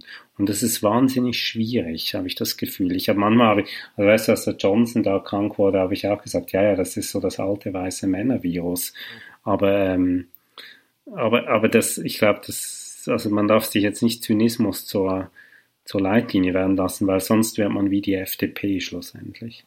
Aber, aber, aber Manuel, also nochmal um auf deine Frage nochmal konkreter so ein bisschen zu antworten, weil ähm, ich finde das sehr interessant, ähm, dieser Trade-off, den du jetzt angesprochen hast, also wir ähm, haben halt eine vulnerable Anzahl von Leuten in der Bevölkerung und äh, wir machen jetzt Maßnahmen zur Mitigation, die wiederum halt Opfer bringen. Und diese Opfer, aber dieses Opfer oder dieser Preis, der ist ja noch gar nicht, den, den wissen wir ja gar nicht, ja. Also wir, mhm. ähm, also ähm, ich glaube, man kann halt auf jeden Fall, ähm, auf jeden Fall schon mal feststellen, dass er nicht null ist. Und äh, vor allem auch nicht null Todesopfer. Also das heißt, die Leute, die jetzt sterben aufgrund der Mitigationsmaßnahmen, das ist ja auch nicht wenige. Das sind äh, zum ersten erstmal Leute, die ähm, jetzt ihren Job verlieren, was halt einfach statistisch bewiesen ist, dass das halt wahnsinnig erstens äh, ähm, ähm, zu einer erhöhten ähm, äh, Todesrate durch Suizid führt, dass ähm, aber auch die Gesundheit insgesamt ähm, ähm, äh, radikal zusammenfällt, äh, wenn du äh, arbeitslos wirst. Und es werden nicht wenige Leute arbeitslos durch diese Maßnahmen. Mhm. Das heißt also, das sind auch Todesopfer und das sind nicht wenige Todesopfer, die jetzt halt durch die Maßnahmen äh, getätigt werden. Dann hast du halt jetzt momentan, und ähm, das ist ja noch überhaupt nicht abzusehen, was das jetzt, ähm, was da jetzt daraus wird aus dieser ja, man kann sagen, Mega-Rezession, ja, also Jahrhundertrezession, die, also wahrscheinlich, also beziehungsweise ist glaube ich schon mehr oder weniger sicher, dass das, was jetzt gerade auf der Welt abgeht, eine krassere Rezession ist als äh, die von 1929. Und ähm, und das ähm, und und wie lange die dann halt anhält und ähm, äh, was was da sich daraus entwickelt also ob das jetzt eine, sich in eine Depression auswächst ähm, und so weiter und so fort das ist ja auch alles überhaupt nicht äh, gedacht. Und wenn man das dann noch weiter denkt, dann kann es halt auch nochmal ähm, richtig viele Todesopfer geben. Nämlich dann, wenn ähm, ähm, äh, Lebensmittelversorgung für große Teile der Bevölkerung auf der Welt halt einfach nicht mehr äh, sichergestellt werden kann. Und da sind halt gerade die Entwicklungsländer und die Schwellenländer sind da ja auch sehr, sehr äh, fragil in der Hinsicht. Also wenn da jetzt wirklich eine richtig krasse Weltrezession kommt, ähm, äh, wir haben halt gerade sieben, über sieben Milliarden Leute auf dem Planeten und ich glaube, wenn die Wirtschaft um 30 Prozent schrumpft, dann werden wir diese 70 Millionen, äh, 70 Milliarden, äh, die sieben Milliarden wahrscheinlich nicht mehr ernähren können. Ich meine, wir können wir sie ja heutzutage kaum noch ern kaum ernähren. Ne? Und ähm, also äh, dann hast du halt gleichzeitig diese äh, Bilder mittlerweile so aus Indien, wo halt, ähm, sag ich mal, Quarantänemaßnahmen auch nicht so wahnsinnig ähm, gut aufgenommen werden teilweise, weil das natürlich auch Leute sind, ähm, die gar keine soziale Absicherung haben und für die halt äh, zum Beispiel den ähm, äh, Familienversorger aus der Gemeinschaft herauszulösen und in eine Quarantäne zu stecken halt einfach keine Option ist. Ja? Ähm, vor allem, wenn der noch nicht mal richtige Symptome hat. Ähm, und also ähm, ich sehe da halt momentan auch sozusagen Second Level ähm, Effekte schon jetzt am Horizont, die ähm, wahnsinnig krass werden. Und ich glaube, ähm, bei dieser ganzen Debatte um Maßnahmen und Mitigation und so weiter und so fort darf man nicht vergessen, ähm, was das für ein Rattenschwanz alles mit sich zieht. Das ist nicht einfach nur, dass irgendwelche reichen Leute ein bisschen weniger Geld verdienen, wenn jetzt die Rezession reinschlägt, sondern ähm, das sind vor allem äh, die vulnerablen, also wirtschaftlich vulnerablen Gruppen, die da auch ähm, sehr, sehr gefährdet sind. Mhm. Ja, ist, ja, ja, schwierig. Wobei ich jetzt nicht äh, äh, dafür plädieren wollte, die Maßnahmen ähm, abzulehnen. Ich bin total für die Maßnahmen. Ich bin absolut dafür, dass wir alles tun, diese Corona-Krise irgendwie für auch für die ähm, ähm, gesundheitlich vulnerablen Gruppen äh, möglichst gut durchzuziehen. Und ich bin bereit, alles dafür zu tun. Ich werde mir jede App installieren, die ihr mir gebt. ähm, ähm, und, und, und, und, und ich bleib auch zu Hause und ich trage einen Mundschutz und was, was immer ihr von mir verlangt, ja. Aber man kann nicht einfach, ähm, äh, dieser, dieser Trade-off ist kein einfacher. Und wer behauptet, dass es ein einfacher ist, ähm, ist halt auch Quatsch. Ja. Na, das ist, ich habe neulich, mhm. ich habe neulich einen Artikel darüber gelesen. Da ging es darum, dass die, äh, die Großbritannien jetzt gerade und das ist ja auch hier, ist das ja auch ein Problem, ähm, dass denen gerade 90.000 Erntehelfer helfen, äh, fehlen. Und Uns ja auch. Wir ja, ja. Gerade 60 mit 60.000 haben wir, äh, fliegen wir jetzt ein.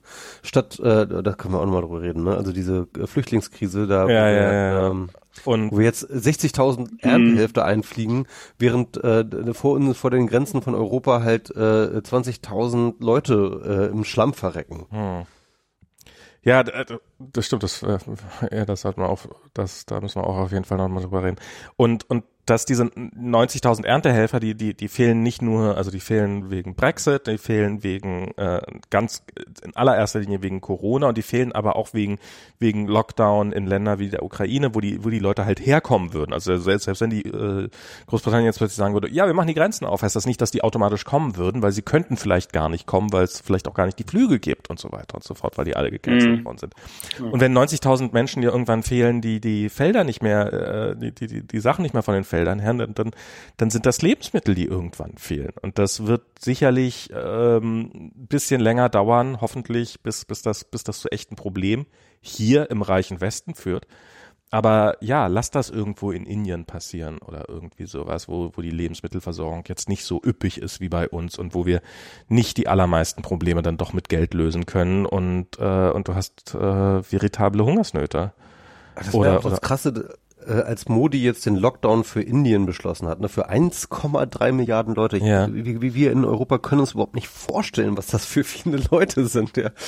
Also einfach mal irgendwie, ähm, äh, da musst du überlegen, äh, die Leute, die dort äh, in Neu-Delhi und in den großen Städten da unterwegs sind, ein Großteil von den Leuten, die können sich nicht leisten, dort zu wohnen, wenn sie dort nicht auch arbeiten. Das heißt mit anderen Worten, diese Corona-Lockdown war für die, das hat die ganz kalt erwischt, weil die mussten, äh, die können eigentlich sozusagen, wenn sie, wenn sie ohne Arbeit überleben wollen, dann müssen sie zurück in, in die Dörfer auf ihre, zu ihren Familien, ja. Und dann haben sie aber auch irgendwie die Bahnlinien geschlossen. Das heißt also, die Leute waren mhm. dann irgendwie trapped und so. Also es ist ein Wahnsinn, was dort in Indien abgeht. Also das, das muss man sich mhm. auch einfach mal auf der Zunge zergehen lassen. ich habe heute so, ja. so ein YouTube-Video gesehen, das war irgendwie so eine heute äh, ZDF-Show. Die haben über so einen so einen Menschen da, der hat ähm, der ist jetzt im Lockdown, das heißt, äh, er ist obdachlos, er hat halt sein Plätzchen auf der Straße, das er nicht verlässt und der hat, der hat nicht das Geld, der hat keinen Job mehr, weil er seinen Job verloren hat und der hat keine Wohnung, weil er keine Wohnung hat und er hat kein Geld für das Busticket, um wieder nach Hause zu fahren. Das heißt, er sitzt jetzt ja. da so lange rum, bis das halt entweder vorbei ist oder er stirbt. Das sind halt die beiden Optionen, die er gerade hat. In Indien oder was auch? Ja, in Indien. Und ähm, und in Russland gibt's ja jetzt gerade diesen diesen wunderbaren oder wunderbaren Fall von dass das Putin hat ja eine Woche frei für alle gegeben, was ja dann dazu geführt haben, dass die Leute halt alle in Urlaub gefahren sind. Und ähm, und äh, ja, dass dann die, die Urlaubsorte angefangen haben, die Leute wieder zurückzuschicken. Ähm, das war in Deutschland ja auch so. Bei äh, am Anfang der Maßnahmen sind ja erstmal alle auf Sylt gefahren. Ja, ja, ich kenne ja auch ich kenne ich kenne hier aus meiner Kindergartengruppe kenne ich Leute, die sind erstmal an die Ostsee gefahren. Wir haben ja auch überlegt, ob wir das machen. Ich meine, es ist, wenn wenn du halt macht ja auch Sinn. Ja, macht ne? Sinn. Also, also nicht nicht nur wegen des Urlaubs, sondern einfach auch du hast halt ein Kind und der sitzt halt rum und der wird hier so lange auf der Couch rumhopsen den ganzen Tag über vor lauter Langeweile, bis die Couch irgendwann kaputt geht und wenn du irgendwo auf dem Land wärst, dann könntest du ihn halt in den Wald rennen lassen. Das wäre immerhin ein Anfang. Und mhm. ähm, und äh, ja, und dann haben wir von Freunden, die sind dann von der Polizei vertrieben worden in Mecklenburg-Vorpommern und sowas, weil die dann in ihrer Wohnung, Ferienwohnung vorbeigekommen ist. Also es ist, äh, es nimmt wirklich so. auch mhm. absurde Züge an. Und ähm, mhm. ja, also ich, ich, ich weiß auch nicht, was die richtige Lösung da ist. Also ganz ehrlich, also, aber ähm, das war das schon alles merkwürdig gerade. Ach ja, direkt von Indien nach Sylt. Ja, ja, es ist, ja. Aber ich meine, man, muss ja schon auch sehen, ich, ich finde es schon auch bewundernswert, wie quasi wie viele Leute auch sehr, sehr kreativ werden und, und damit auch irgendwie umgehen können. Weil ich glaube, das zeichnet ja schon die Menschen aus gegenüber yeah. den Viren, die ja unendlich dumm sind. Ähm, dass man wirklich sich, sich mit Kreativität und irgendwie Erfindungsgeist und Flexibilität allen möglichen Situationen anpassen kann. Ähm, also ich finde, weißt du, so schwierig es ist, glaube ich, so viele Dinge gibt es auch irgendwie, die, die irgendwie gut sind. Also ganz ehrlich, vor zehn Jahren wäre das mein Traum gewesen. Gibt mir einen Grund, nicht mehr rausgehen zu müssen. also, ja, das ist jetzt wegen Kind anders und wenn man gezwungen ist und wenn das Wetter schön wird und ich, äh, ich also ich, ich, mir ist auch äh, teilweise zum Heulen zumute, also ich, oder nicht zum Heulen zumute, sondern teilweise heul ich auch, wenn ich dran denke, wie das weitergehen wird. Ähm, aber, aber es ist, äh, wir, wir haben noch nichts gesehen. Ich, also wenn es wenn's, wenn's für uns so harmlos bleibt, wie es ist, dann pff, ja, okay. Also. Ach, weißt du was, also, also ich, ich hatte, ich hatte jetzt auch gerade so ein bisschen so eine, ähm, wie soll ich sagen, so eine Depress nicht depressiv, ist glaube ich übertrieben, aber halt so, so eine, so eine, so eine Phase, wo ich nicht so richtig gut klarkam. Das, das war gestern Abend. Ich hatte mir dieses ähm, Kennst du MyLabs äh, auf, auf, auf äh, YouTube? Ja, ja, ich weiß. Ich hab's nicht du geguckt, ja, aber ich hab's, äh, ich, oh. ich hab's, ich wollte, ich hab's nicht zu Ende geguckt, weil ich dachte, dass ich danach nicht. Ja, die ist ja schon echt super. Die, ja. die hat halt einfach nochmal diese ganze epidemiologische Geschichte auch so mit der, ähm, so, so, so, äh, halt nochmal so gut durcherklärt, einfach jetzt gerade. Und ähm, auch einfach mal so ein paar Optionen durch gespielt halt für Deutschland, wie das Ganze so weitergeht. Und so oder so, es, es dauert halt. Ne? Mhm. Und äh, die ganze, ich sag mal so, ich, ich hatte, ich hatte halt folgenden Effekt bei mir gespürt. Ich habe halt, ähm, ich meine, wir haben uns ja genau darüber gestritten im letzten Podcast eigentlich so über diese äh, Frage von ähm, wie groß ist das Problem und wie lange bleibt das und so weiter. Ja. Jedenfalls, ähm, ich hatte jetzt halt das eigentlich so ein bisschen wieder verdrängt, weil jetzt irgendwie die ganze Zeit die Debatte war, die, die politische Debatte ging ja jetzt immer irgendwie darum, ja, 20. Mai, äh, 20. April, dann schauen wir mal, wie die Hm. Zahlen sich entwickeln und dann können wir gucken, wie wir die äh, Maßnahmen lockern. Und irgendwie habe ich mich so ein bisschen innerlich darauf eingestellt, ach, das wird schon irgendwie und 20. April ist nicht mehr weit weg und dann gucken wir mal und so weiter und so fort. Aber als ich dann halt dieses MyLabs-Video nochmal gesehen habe, war mir nochmal so richtig schlagartig bewusst, fuck, das, das, geht- das geht noch ein bisschen.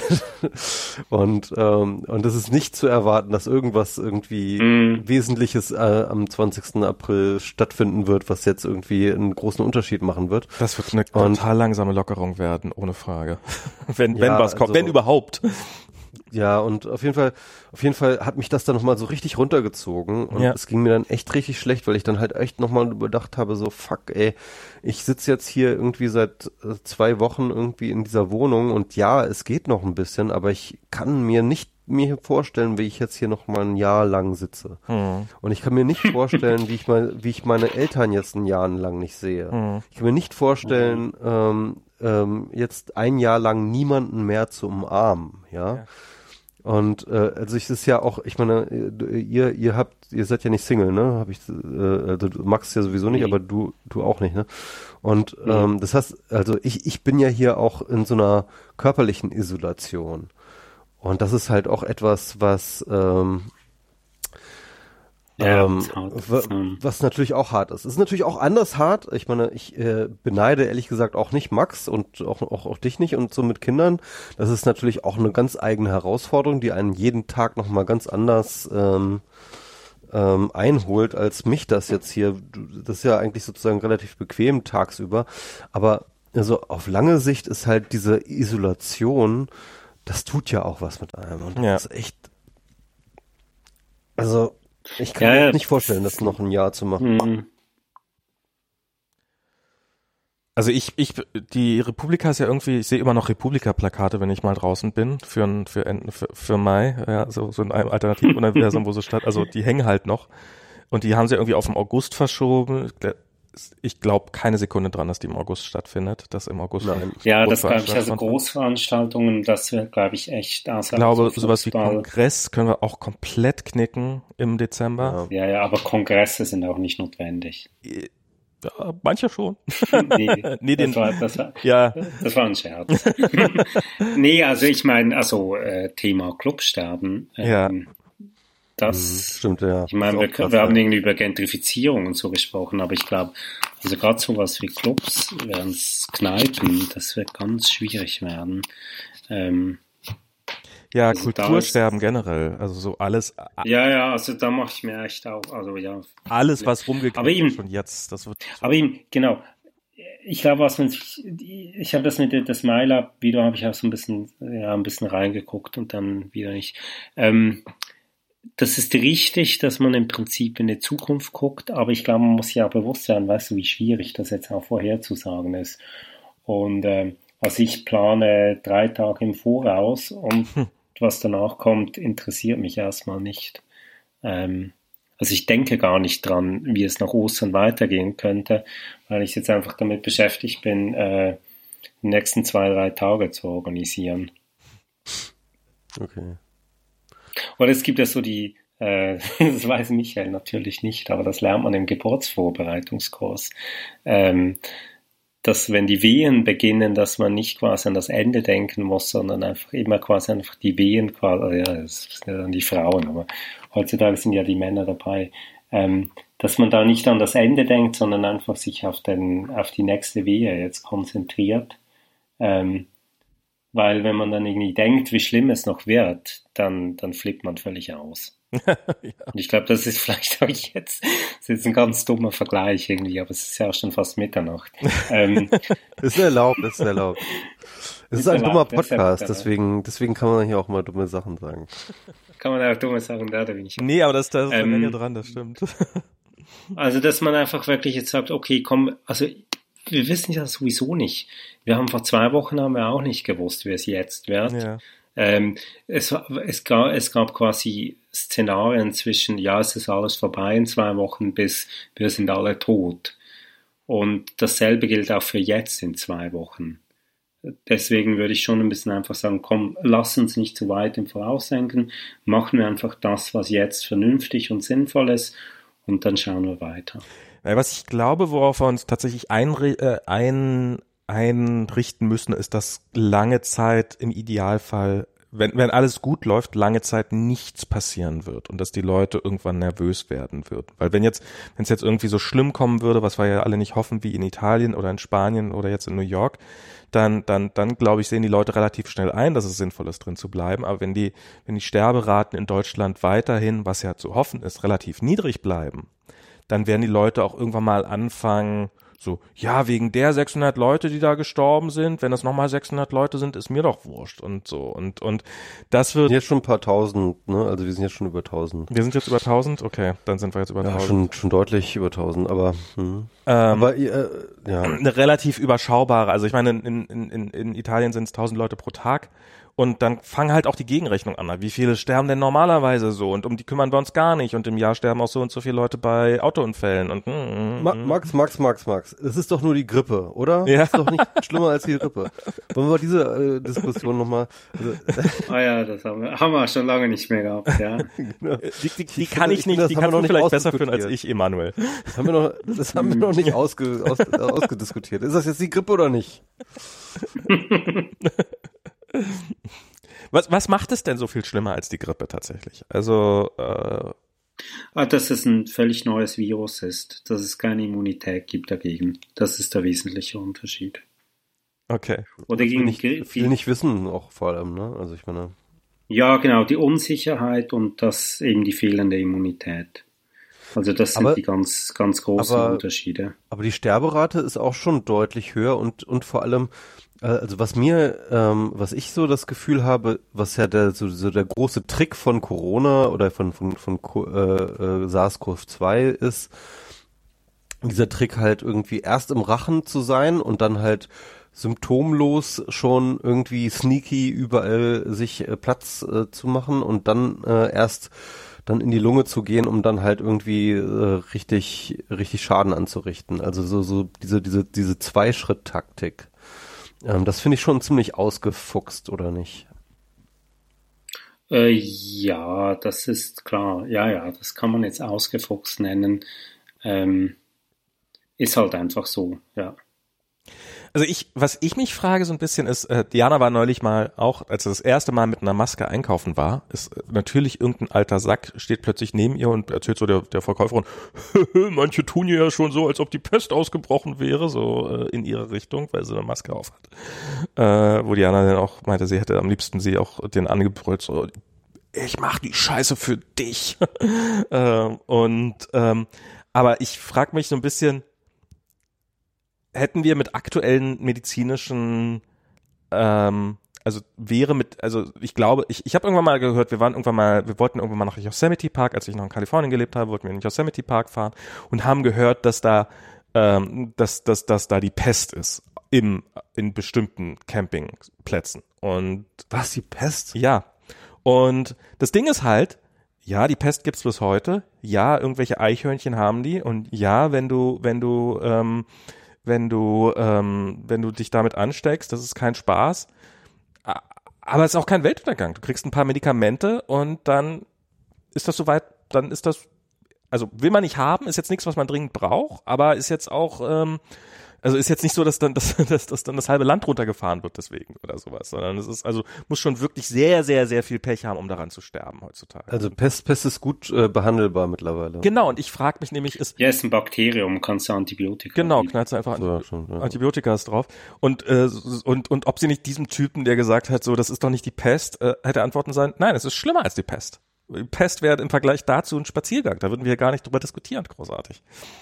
Nach, mhm, mit, stimmt, ja. ja. das wäre eine gute Antwort gewesen, ja, das stimmt, ja. Kann man die geben? Habe ich, hab ich jetzt von dir? Pest. von Pest einem Experten. oh Gott. Ja, nie, aber denkt halt, denkt doch mal an die Syphilis, oder wie, oder Tuberkulose oder all diese Dinge, die ja im 19. und Anfang 20. Jahrhundert so, so desaströs waren, wo, wo heute man wirklich keine Angst mehr davon haben muss. Also klar, ich meine, Antibiotikaresistenzen bei Bakterien sind immer noch ein großes Problem, auch nach Corona, aber ähm, klar, man, man ist auf einem ganz anderen Niveau. Und das, wir haben nicht, das ist vielleicht auch ein Punkt, den, den man sich immer wieder mal vor Augen führen muss, dass wir so ein bisschen verlernt haben, mit sowas umzugehen.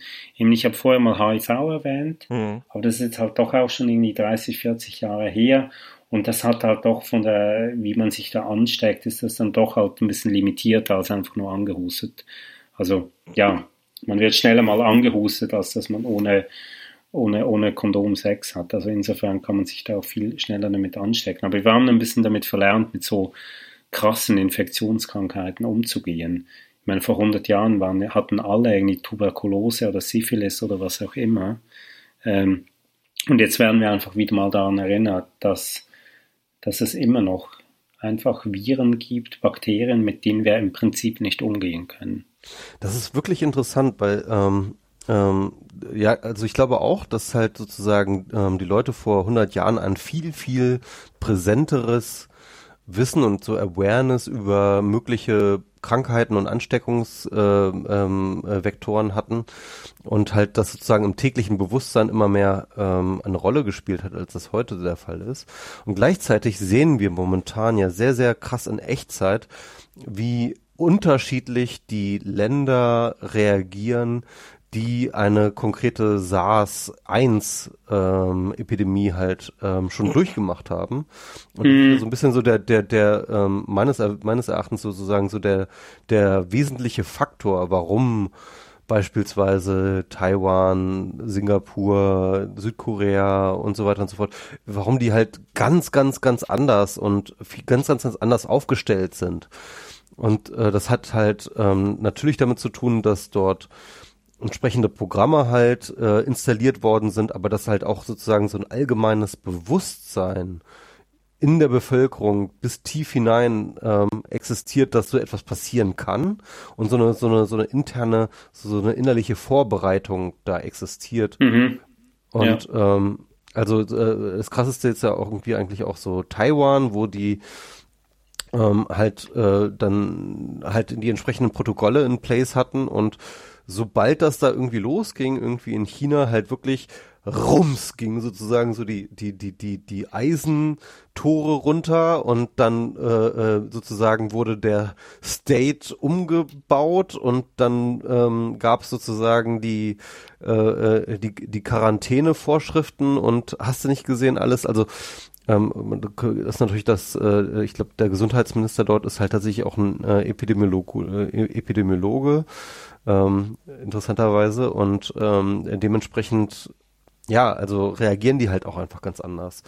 Und wenn ich mir halt ähm, anschaue, ähm, da sind sich ja die Epidemiologen auch relativ einig, ähm, früh, also sozusagen Zeit als als Faktor ist halt so so so wahnsinnig krass, ne und und und mhm. wichtig und und auch wenn du sozusagen wenn die Maßnahmen, die du in einem bestimmten Zeitpunkt X unternimmst, in dem Moment overblown erscheinen, ja, dann sind das halt meistens immer noch viel, viel bessere Maßnahmen, als wenn du dann sozusagen hinterher, wenn die Leute merken, oh, fuck, hier ist ja wirklich was, ja, ähm, dann ist es ja meistens eh schon zu spät.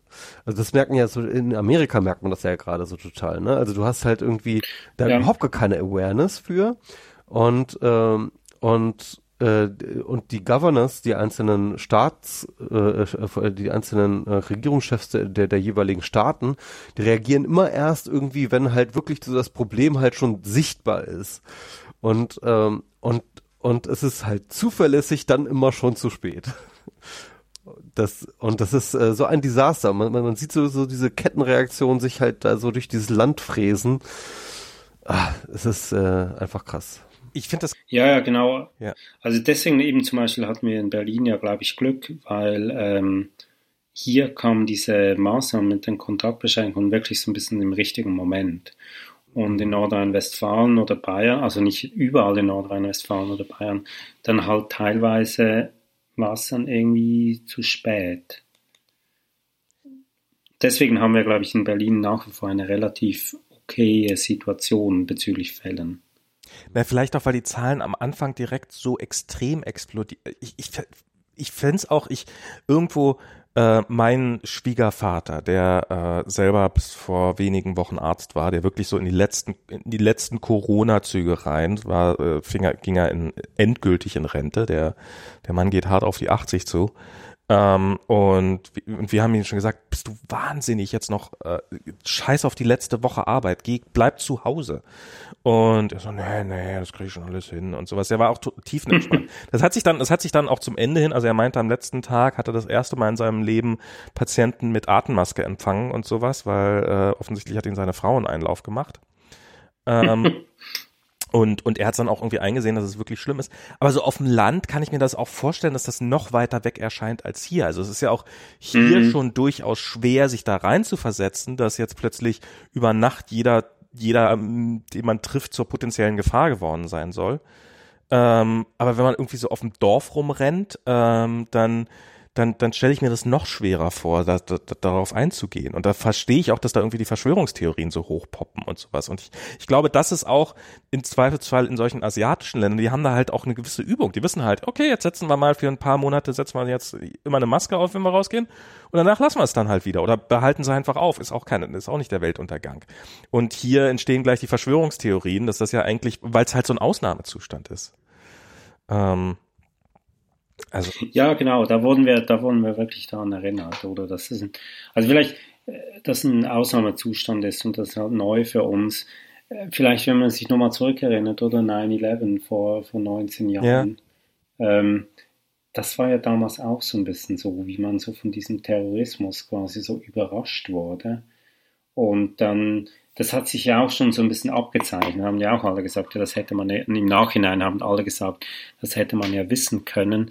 Und da gab es ja auch so ein bisschen so diese Veränderungen und auch so zu, zu diese, dieser akute Stress, der dann quasi so chronisch in, in all diese Sicherheitsdinge, der sich dann entwickelt hat. Und ähm, eben, wir haben ja auch damals gelernt, mit, diesem, mit dieser Unsicherheit und diesem Stress umzugehen. Und deswegen eben, das wird auch diesmal so sein. Aber es ist halt immer, wenn, wenn es wirklich so ganz akut ist, dann ist es halt wahnsinnig schwierig. Ja, aber ich, was, was Michi vorhin meinte mit den US-Staaten, die jetzt gerade einer nach dem anderen fallen und jetzt war es ja so am Ende noch, dass die Red States dann auch sagen, oh, das passiert ja nur den Blue States. Und mhm. ähm, ohne, ohne Das ist eine Demokratenkrankheit. Das ist eine Demokratenkrankheit, ja genau. Und das äh, und und dieses halt, wenn man so sieht, Aua. wie der Zug schon vor dir 20 andere Leute überfahren hat, aber du trotzdem noch auf den Gleisen stehen bleibst, weil so, das kann mir doch nicht passieren, der Zug ist doch noch weit weg.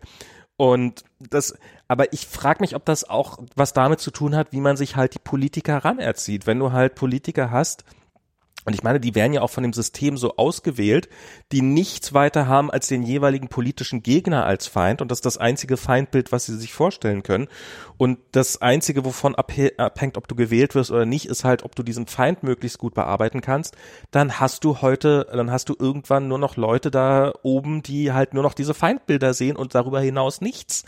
Und ähm, ich und ich bin im Augenblick gerade, ähm, also ich ich bin definitiv keine, werde niemals CDU wählen, aber ich bin gerade relativ froh darüber, dass wir eine, dass das dass wir Merkel da haben und dass, dass wir eine so relativ besonnene und, und, und, und, aber eben auch eine Politik haben, die auch weiß, dass man auch Dinge machen muss und dass man auch Dinge gestalten kann. Und dass es nicht nur darum geht, auf einen politischen Gegner einzuprügeln und zu hoffen, dass es schon irgendwie vorbeigeht und dann die Zahlen zu schönen oder was auch immer. Was ja. Oh. Ja, und man muss doch auch sagen, man muss das auch wirklich anerkennen, ähm, Deutschland geht hier schon wieder echt vergleichsweise gut durch die Krise. Also jedenfalls, ich meine, die Krise. Ich würde mich jetzt noch nicht so weit lang, aus dem Fenster ne? legen. Genau. Ja, es ist noch, ist noch lang und es kann noch, noch viel passieren. Aber ganz ehrlich, ähm, schon von Anfang an halt irgendwie mit dem Testen waren wir halt relativ weit vorne und früh dabei und haben uns damit Zeit gekauft und wir konnten deswegen auch wirklich lange und komplizierte Debatten führen, die andere Leute nicht führen konnten. Ich meine, sieh mal, der Lockdown in der Lombardei, das war halt wirklich einfach nur noch ein Paniklock. Das war einfach nur noch der Panikbutton, den sie da ja. gedrückt haben. Ne? Und wir sind jetzt hier sozusagen, jede Maßnahme hat nochmal die Zeit, irgendwie diskutiert zu werden. Jede Maßnahme Maßnahme wird nochmal irgendwie hin und her gewegt und dann wird sie eingeführt und sie kommt trotzdem nicht zu spät, ja. Und ähm, also bisher fahren, navigieren wir diese Krise vergleichsweise gut, finde ich. Mhm. Ja, das, Das ist, finde ich auch. Das, das, das erlebe ich dann so, wenn ich auf Facebook oder sowas so irgendwelche Leute diskutieren sehe, dass sie gerne mal die andere Länder da komplett ausblenden. Und ähm, das finde ich, das finde ich gerade so das Irre daran, dass so so ein bisschen das als so, ja, bisher sind doch noch nicht viele Leute gestorben, darum, dass daran sieht man doch, dass der Lockdown überflüssig war. Und man wird halt nie wissen, wie viele Leute es gewesen wären. Das ist halt, wir werden es niemals erfahren. Und wenn es nachher nicht ganz so schlimm kommt, dann werden die sich bestätigt fühlen, die von Anfang an gesagt, die, ich habe doch von Anfang an gesagt, dass man nichts machen muss. Und ähm, Ja, ja, aber weißt du, diese Stimmen kann man ja auch einfach mal ignorieren. Also weißt du, nur, nur weil da irgendwelche Typen auf YouTube dumme Videos machen. ja, aber das wird irgendwann mal von Parteien übernommen werden und die werden damit Wähler ziehen. Und dann ist es plötzlich schwer, das zu gibt ignorieren. Da, es, es gibt da wirklich so, eine, so, so einen Spruch irgendwo, den habe ich irgendwo gelesen, glaube von Fauci oder so, der hat das irgendwie gesagt, ähm, bei Epidemiologien oder bei, Epi, äh, bei Maßnahmen gegen Epidemien ähm, wirst du ähm, immer für die Dinge, die du tust, wirst du immer sozusagen als ähm, Alarmist irgendwie bestraft und äh, sozusagen in dem Moment, wo sie die tust und im Nachhinein wird immer gesagt werden, ähm, dass du zu wenig getan hast, zu spät, also zu, Ja. zu wenig und zu spät Mhm. getan hast. Also, also ich glaube, ja, das ist da wirklich super schwierig, also gerade wegen diesen exponentiellen Kurven, ne? Es ist halt super schwierig, da halt wirklich so diesen Sweet Spot zu treffen, wo, wo die Leute das Gefühl haben, okay, ähm, ich finde die Maßnahmen gerade angemessen, weil du musst halt dem Virus ja voraus sein. Ja? Und ich meine, Mhm. was du vom Virus siehst, ist ja immer eigentlich sein Zustand von vor fünf Tagen oder sowas, ja, und ähm, oder vor teilweise zehn Tagen oder sowas. Und, und das heißt mit anderen Worten, du musst eigentlich immer Maßnahmen anordnen, die in dem Moment als ungerechtfertigt scheint, um überhaupt eine Chance zu haben. Und das ist, äh, das ist echt eine unmögliche, Posi äh, politisch unmögliche Position. Und, und das ist auch wirklich so ein bisschen so, so ein bisschen so die Grenze der Politik, finde ich, wo du halt ohne jeglichen Leidensdruck halt Maßnahmen äh, treffen musst. Aber, aber, aber da, und da denke ich dann halt auch mal wieder so an den Klimawandel, da haben wir das gleiche Problem, nur in viel, viel langsamer. Ne? Da Mhm. geht's ja auch darum, dass wir eigentlich genau wissen, auf welche Wand wir da zurasen, aber momentan tut's noch keinem genug weh, dass irgendjemand das Gefühl hatte, politisch Maßn politische Maßnahmen äh, legitim halten zu müssen. Aber der Punkt ist, wenn wir es spüren, dann ist es zu spät. Ja. Ja, das, stimmt, ja, das ist ein guter Vergleich, ja. Aber eben, das, deswegen, deswegen finde ich auch wichtig, dass man sich einfach genau diesem Dilemma bewusst wird und dass man einfach sagt, guck eben, wir wissen nicht, wie es weitergeht, eben aus dem, aus dem Moment heraus entscheiden für die nächsten zwei, drei Wochen. Das ist, ja, ich kann mich da nur wiederholen. Was, was, was, was glaubst du denn so als, also ich, ich weiß, es ist immer schwer nach solchen, nach solchen Sachen zu fragen, aber ähm, wird, wird es irgend, wird es ein Medikament, also wenn du jetzt tippen müsstest, ähm, und äh, es ist ja auch schon nach Mitternacht, ähm, würdest du glauben, dass das Medikament, also was, was passiert als nächstes? Wird es Medikamente geben, die die Symptome lindern? Äh, wie lange wird es Pi mal Daumen, also ähm, im Bereich von ähm, also so, man hört ja immer zwischen einem und anderthalb Jahre äh, für so ein für so einen Impfstoff. Mhm. Hältst du das für realistisch, dass der bis dahin fertig ist? Äh, Machen die da totalen Optimismus? Hältst du auch, auch vielleicht wären es auch drei Jahre? Wann bist du fertig, Emanuel? ja, genau. Sag doch mal. ja, ja, genau, man, mach mal hin. Ähm, ja, Warum machst du hier überhaupt oder- Podcast? Warum arbeitest du nicht an dem Scheiß Genau, ihr Impfstoff? ganzen Virologen, ihr podcastet die ganze Zeit immer nur. Kein Wunder, dass dieser Impfstoff nicht fertig wird. ja, ja, genau, genau. Das ist, das ist der richtige Vorwurf. Geht endlich mal zurück ins Labor und statt ständig am sagen. Ähm, also ich glaube schon, dass es nächsten Winter was geben. Also eben, ich glaube mehr, aber das ist jetzt wirklich eine persönliche Einschätzung. Nächsten Winter, glaube, mehr- also wie Ja, Winter ja. 2000. Nee, ich, nee. Also o- ab Oktober, sagen wir, Winterhalbjahr 2020, 2021. Also ich glaube mehr als quasi die Synthese, dass die Saisonalität relativ ausgeprägt sein wird. Ähm, das bedeutet, man muss im Oktober was haben. Und deswegen glaube ich, aber das ist egal.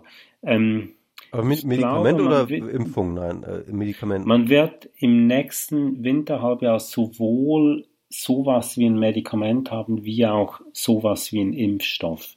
Der Impfstoff wird nicht super sein, aber er wird so eine Part, ich würde mal sagen, weißt du, ich würde mal schätzen, oder wenn man denkt, ja, Medikament, das bedeutet A, Diagnose, Pille, gesund. So ist es ja nicht. Ähm, du irgendwie Diagnose, Pille, einen halben Tag früher gesund als ohne Pille, quasi. So, so wird es ja sein. Und das geht gleich auch mit dem Impfstoff, dass man dann irgendwie sagen wird, ja gut, wir haben jetzt diesen Impfstoff, der schützt nicht, aber so in 30 Prozent der Fälle schützt er. Sowas kann ich mir vorstellen, dass man das nächstes Winterhalbjahr hat. Okay.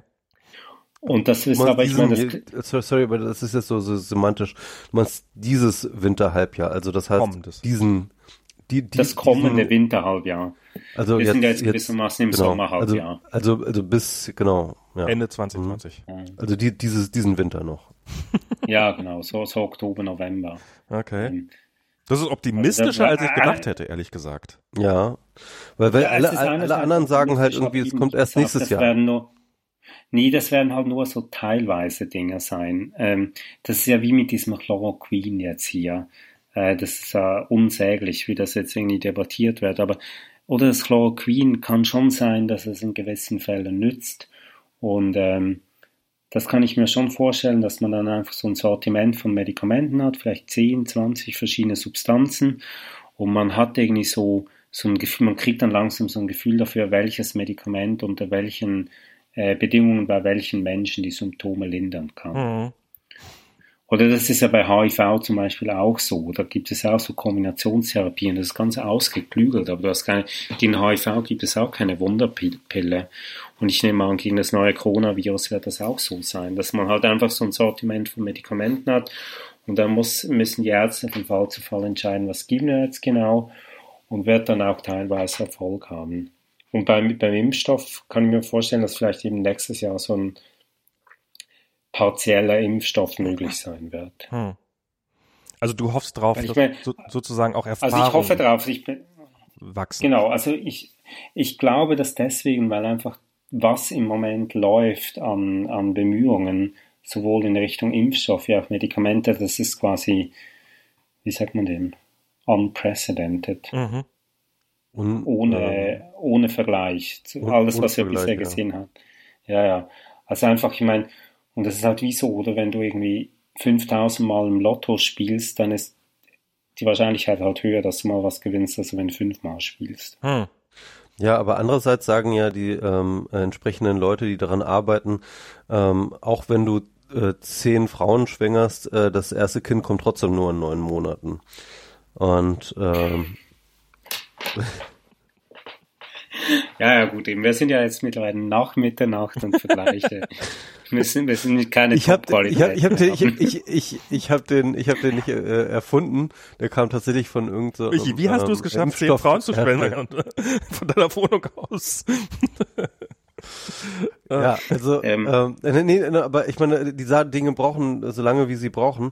Und der äh, Punkt, den halt viele machen, ist halt, ähm, selbst wenn wir in einem Jahr einen Impfstoff haben, ist das bereits ein Rekord, der unprecedented ist, ja? Ja, ja, also. genau. Also das ist, aber ich meine, weißt du, die ganze Situation ist unprecedented. Hm. Das müssen wir einfach mal irgendwie uns bewusst werden. Ich meine, wir sind halt einfach hier mal was total Neues. Und äh, in einer total neuen Situation geschehen auch total neue Dinge. Das stimmt auch wieder, ja. Kann ich dich mal fragen, wie wird es unprecedented bleiben? Also wird das ein einmal singuläres Ereignis bleiben oder rechnest du damit, dass wie hoch, äh, für wie hoch ja, ja, dass wir zehn Jahre, alle zehn Jahre dasselbe Prozedere durchmachen? Ja. Ähm, also so im Corona-Feld äh, ist es ja schon seit SARS 1 2002 wird das immer wieder gesagt. Mhm. Das kommt. Ja. Und jetzt ist es halt gekommen. Und wenn es einmal kommt, dann kann es auch nochmals kommen. Ähm, und ich weiß nicht, ob es wir einfach bisher Glück hatten oder ob wir jetzt Pech haben. Hm. Das, ist halt, das ist halt schwierig zu sagen. Ähm, ich meine, die Viren sind da. Ähm, also ich fühle mich nicht so, als ob ich Glück hätte gerade, aber ja. nee, aber weißt du, vielleicht, vielleicht hätten, weißt du, vielleicht haben wir Glück gehabt, dass es jetzt so lange gedauert hat seit SARS 1 und dass SARS 1 so schnell ähm, äh, eingedämmt werden konnte. Natürlich, ich meine, was schon dazugekommen ist, ich meine, der, der internationale Verkehr und so, Luftverkehr und so hat natürlich enorm zugenommen in den letzten 20 Jahren. Das ist sicher auch ein Thema, was irgendwie neu ist und so eine Ausbreitung, wie wir sie jetzt gesehen haben, begünstigt. Ähm, andererseits ist es natürlich auch so, man hat jetzt schon sehr, sehr viel gelernt und wenn das jetzt nächstes Mal so kommt, dann wissen nicht nur die Südkoreaner und Hongkonger Bescheid, sondern auch wir. Ähm, mhm. Also deswegen glaube ich, die, ja. also weißt du, die Viren, die sind da, da draußen. Ähm, und ich meine, das ist unvorstellbar, die Vielfalt an Viren, die es, die es in, in, in der Tierwelt auf diesem Planeten gibt. Und da sind auch ganz viele darunter, die uns extrem gefährlich werden könnten. Ähm, das heißt, die können jederzeit, kann das nächste neue Virus kommen und sich ausbreiten. Aber ich glaube, wir haben jetzt, wir lernen ja jetzt unendlich viel dazu und deswegen ähm, wird es nicht, nicht wieder so kommen. es, werden einfach, es werden einfach andere dumme Dinge kommen. Ich meine, der Klimawandel äh, oder sonstige Apokalypsen, die sind ja immer noch da. Aber ich nehme an, genau sowas werden wir nicht mehr erleben. Ähm, ich gucke auch nebenbei jetzt gerade so ein bisschen diese äh, Netflix-Doku-Serie, ähm, wie heißt sie, Contagion oder sowas, keine Ahnung, auf jeden Fall ähm, geht es halt auch sozusagen um Viren und mögliche Gefahren durch Viren. Und äh, da ist halt tatsächlich äh, das große Angstszenario einer neu, eines neuen Grippevirus. Ne? Das kann man ja mhm. auch, das, das, das ist ja auch äh, immer noch eine Möglichkeit, dass halt nochmal so eine spanische Grippe-mäßige Geschichte äh, auf uns zu. Ja, ja, genau. Sowas. Also ich weiß nicht, wie war der, wie war 2009 das ja so, die mexikanische Schweinegrippe. Ja, ähm, genau da hatten wir auch so eine ähnliche Situation wie heute. Da hat man so ein bisschen Glück gehabt, das war so ein bisschen später im Jahr auch. Und man hat das irgendwie so ein bisschen in den Griff gekriegt. Und wie gesagt, Grippe ist immer auch grundsätzlich was anderes, weil es kein komplett neues Virus ist. Aber ähm, Grippe ist jedes Jahr ein Kandidat, dass es, dass es wieder schlimm wird.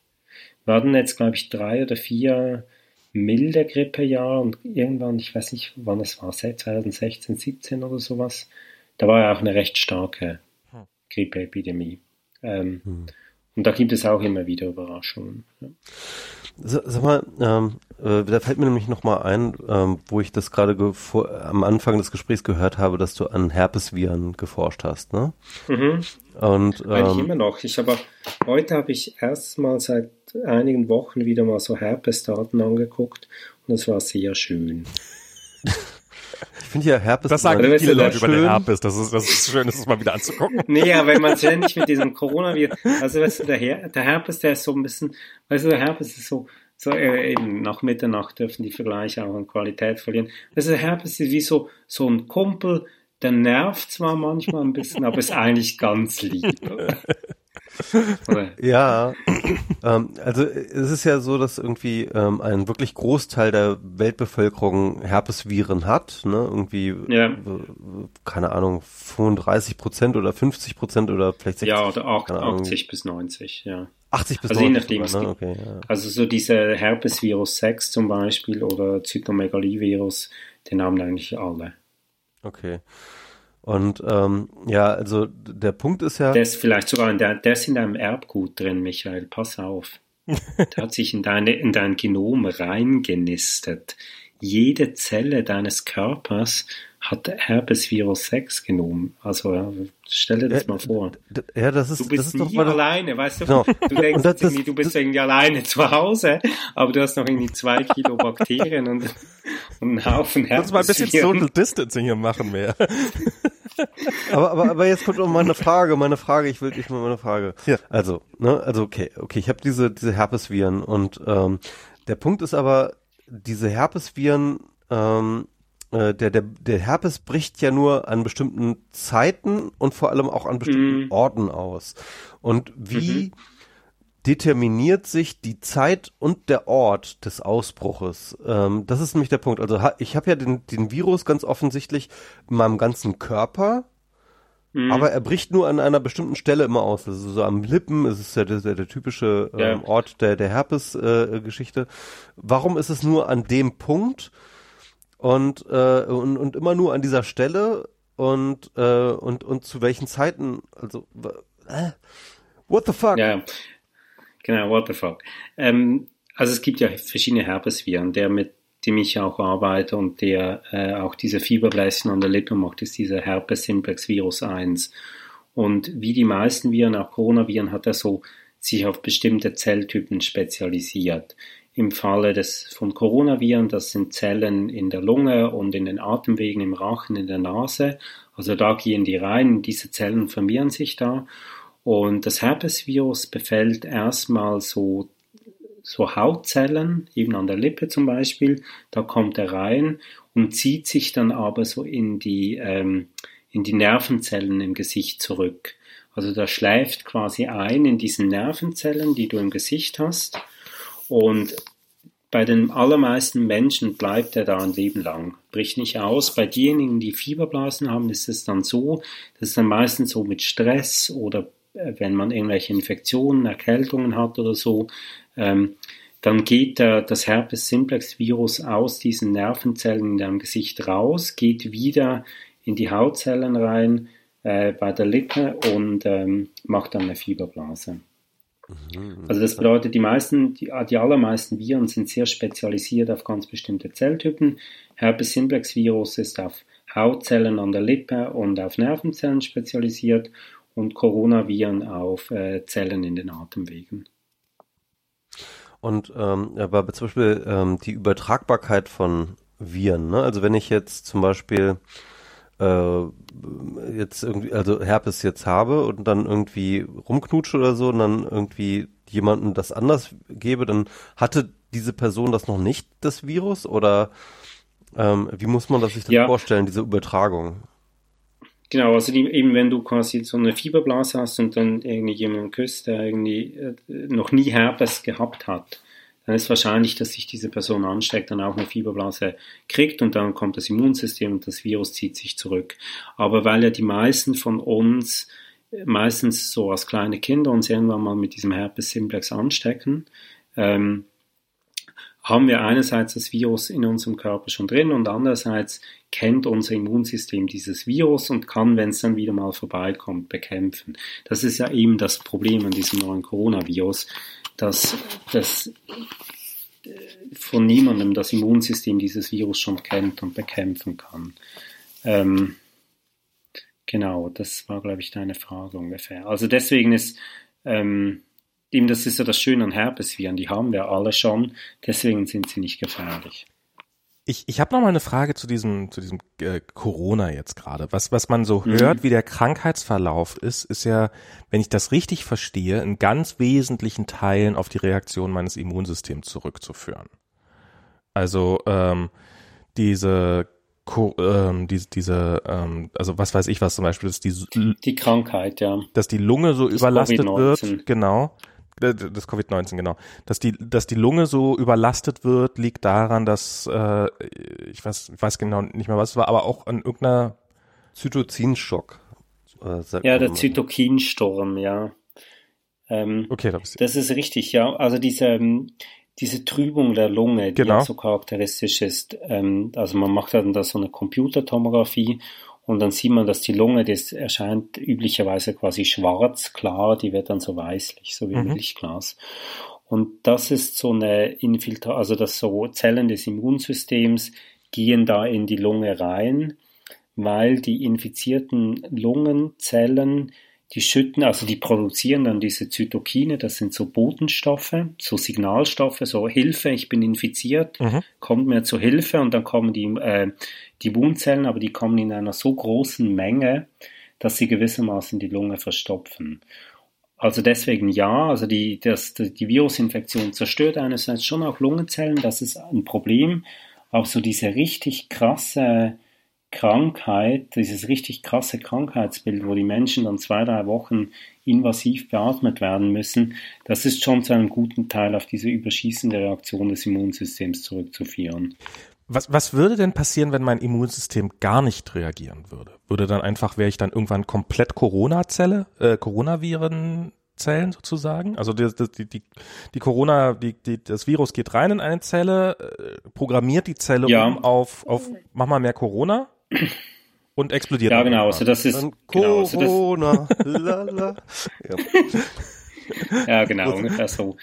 Nee, das ist ja das, was geschieht, wenn, das ist ja, was bei AIDS-Kranken geschieht. Ähm, oder die, also AIDS ist ja, dass, ähm, dass das Immunsystem im Prinzip nicht mehr funktioniert. Okay. Und man, man stirbt ja dann eigentlich meistens nicht an AIDS, sondern an einer Lungenentzündung, weil, ähm, weil der Körper halt komplett wehrlos ist gegen diese Bakterien oder was auch immer da reinkommt.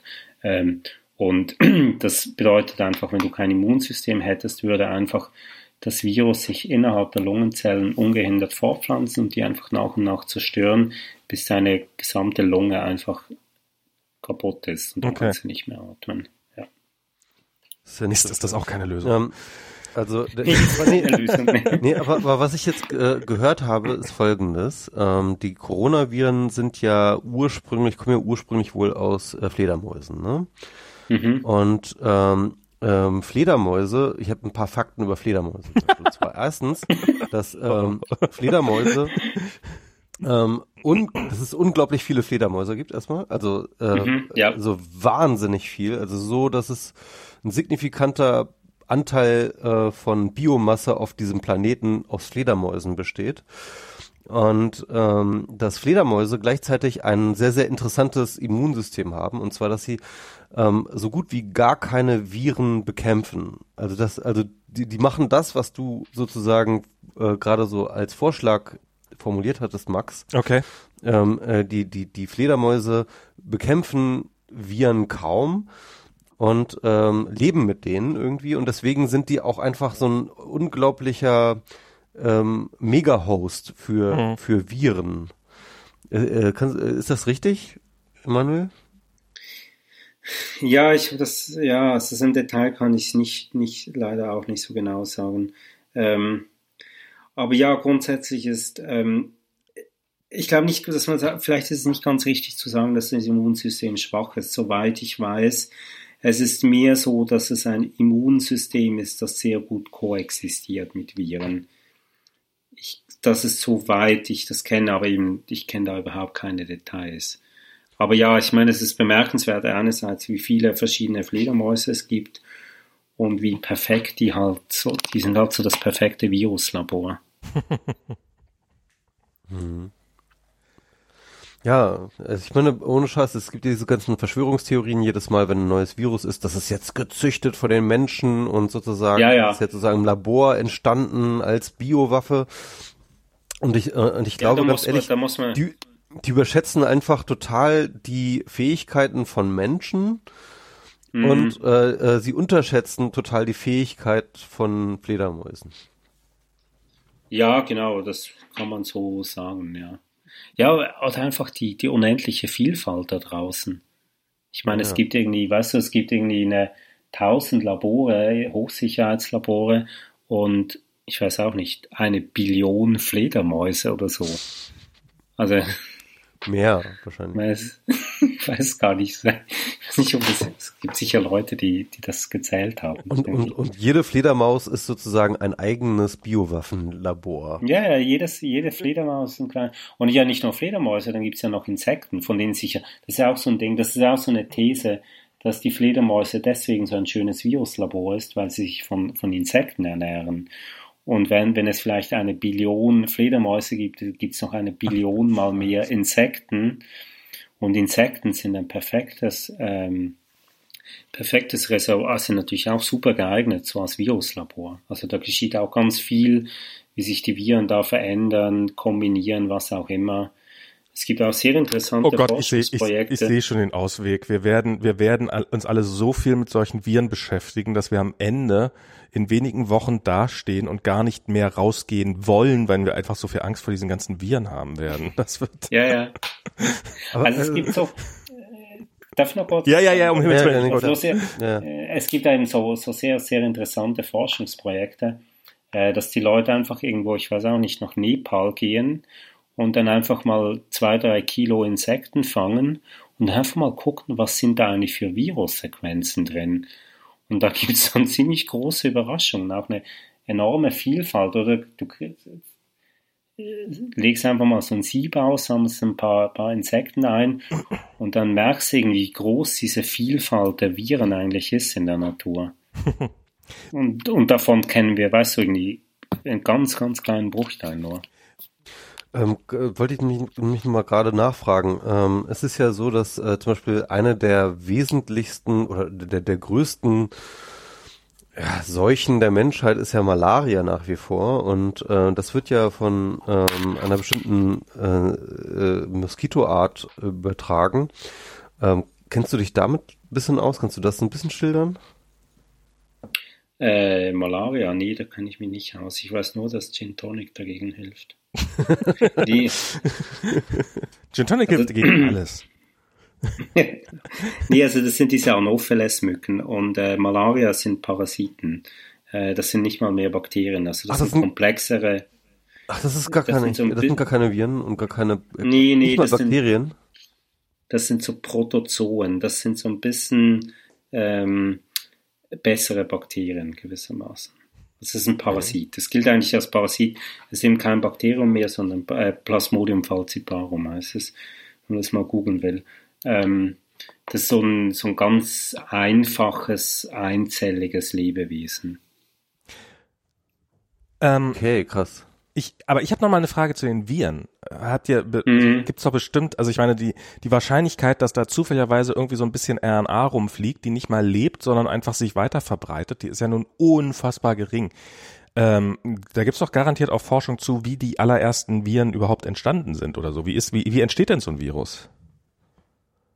Ja, es gibt eben diese, diese, diese Theorie von der RNA-Welt. Das Problem ist, es war halt niemand dabei damals vor fünf Milliarden oder vier Milliarden Jahren, der das noch erzählen könnte. Deswegen. Doch, doch, doch, ich war dabei. Das Könnte mich fragen. ja, gut. Ja, erzähl mal. Kannst ja mal einen Blogpost darüber schreiben. Ähm, aber vielleicht so, so, so was anderes. Also eben diese Frage kann, glaube ich, niemand beantworten und ich sowieso nicht. Mhm. Aber so was anderes. Ähm, unser, in unserem Erbgut gibt es ganz viele sogenannte so Retro-Elemente. Mhm. Die heißen tatsächlich so Retro, voll Retro und so. Ähm, und das sind so, also es gibt so Elemente, die pflanzen sich gewissermaßen innerhalb des Erbgutes fort. Das hat auch mit Retroviren zu tun. HIV ist auch ein Retrovirus. Also es bedeutet, das sind so Elemente von, von Erbinformation, die springen gewissermaßen so im Erbgut rum. Und ähm, unser Erbgut ist durchsetzt von dem. Also wenn wir irgendwie meinen, ja, ich, meine Gene gehören mir, dann muss man sagen, ja gut, aber irgendwie 10% deines Erbguts sind irgendwelche so Retro-Elemente, die einfach in den letzten Jahren halt irgendwie sich in einem Erbgut irgendwie verteilt haben. Also ist das, kann das ähm, sein, dass da die, dass da die Grippe, wenn ich eine Grippe gehabt habe, dass die Grippe sich in meinem Erbgut, Erbgut einfach. Nee, bei Grippe nicht. Oder? Grippe okay. setzt sich nicht ins Erbgut ein, aber zum Beispiel im Herpesviren. Ja. Also dieser Herpesvirus 6, mhm. das ist ein Herpesvirus, der sein Erbgut auch in unser Erbgut einbauen kann. Also es gibt, glaube ich, ungefähr ein Prozent der Bevölkerung, die haben das fest in ihrer Keimbahn drin, also die geben das auch an ihre Kinder weiter. Und bei den Menschen, meisten Menschen hat man so eine Herpesvirus-6-Infektion in den ersten zwei, drei Lebensjahren. Und dann ist dann einfach ein Teil des, der Körperzellen hat dann diesen Herpesvirus 6 in seinem Erbgut drin. Aber eben darüber hinaus ist unser Erbgut halt durchsetzt mit diesen Retro-Elementen, die sich, manchmal sind die komplett stillgelegt, aber manchmal schneiden die sich auch selber aus und gehen dann woanders hin.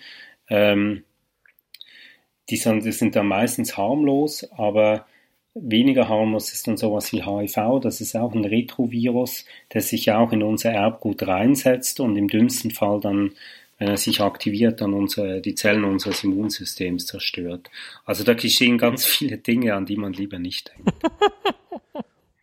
Also ich, ich finde das, ähm, ich, hätte, ich, ich hätte mal vor Ewigkeiten irgendwie so eine Theorie des Lebens äh, gelesen, also so eine Evolutionstheorie des Lebens, die halt äh, behauptete, ähm, dass äh, sich das Leben tatsächlich aus RNA heraus entwickelt. Ja, ja also genau, RNA, das ist diese RNA, der RNA World Theorie. Genau, das, da, ähm, da wurde ich gerade dran erinnert, ja.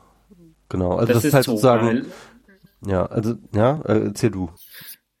Ja, das ist, ähm, es gibt ja Leute, die arbeiten mit DNA Und dann gibt es Leute, die arbeiten mit RNA und die Leute, die mit RNA arbeiten, gehöre ich auch dazu, die sagen dann, äh, ja weißt du, äh, DNA ist langweilig und RNA kann sich sogar selber äh, vervielfältigen.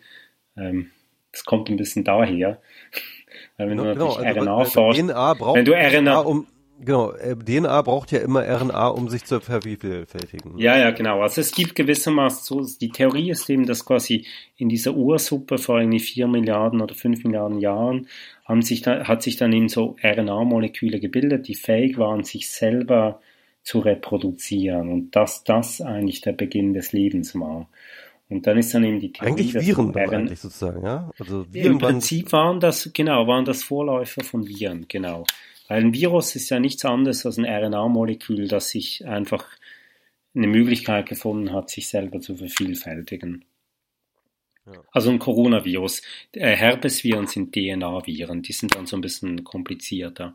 Aber so Herpes oder äh, Coronaviren oder Röteln, Masern, Grippe, das sind alles relativ kleine RNA-Moleküle, die dann in die Zellen reingehen, sich vervielfältigen, haben noch ein paar Eiweiße drumherum ähm, ja, aber sonst ist das nichts.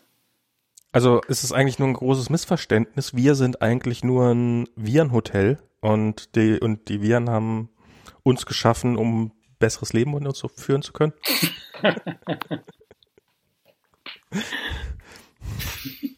nee, die sind einfach da. Also, ja, ja. Ist halt wie so aus Ihrer Perspektive sind wir einfach da. Wir, wir sind Ausbaustufe 10 von Viren. Ich meine, ja, man meine, kann sich äh, Richard Dawkins hat ja diese These damals ähm, äh, populär gemacht, dass wir im Endeffekt ja nur so Überlebensroboter von ähm, Genen sind.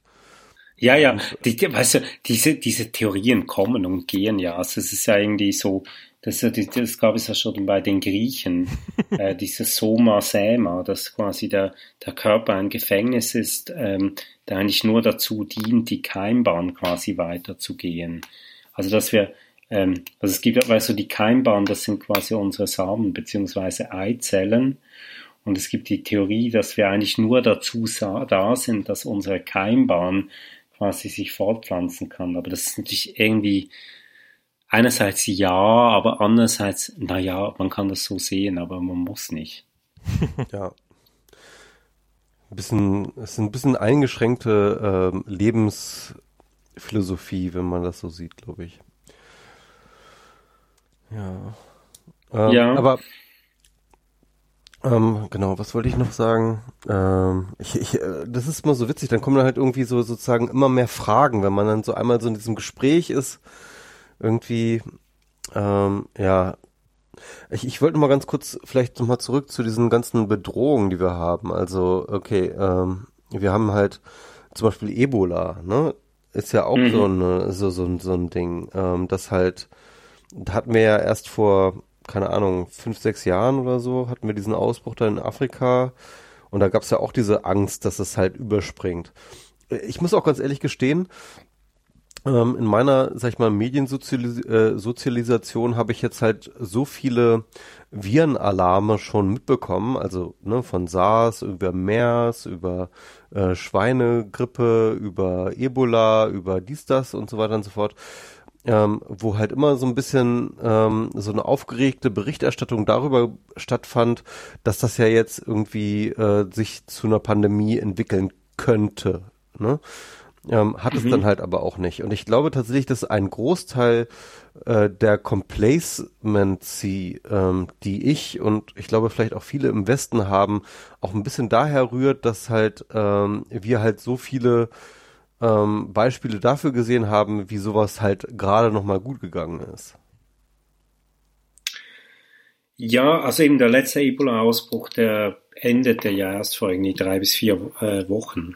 Der hat jetzt ungefähr eineinhalb Jahre gedauert mhm. und waren, glaube ich, insgesamt so 6000 Infizierte und 4000 sind gestorben. Wow. Ähm, das, die haben mal eine ganz andere Sterberate, ne? Also das ist. Äh ja, ja, also Ebola ist das ist nicht vorstellbar, wie schrecklich das ist. Ähm, für uns zumindest. Nicht vorstellbar. 80, ähm, 80 Ebola ist, sowas, ne?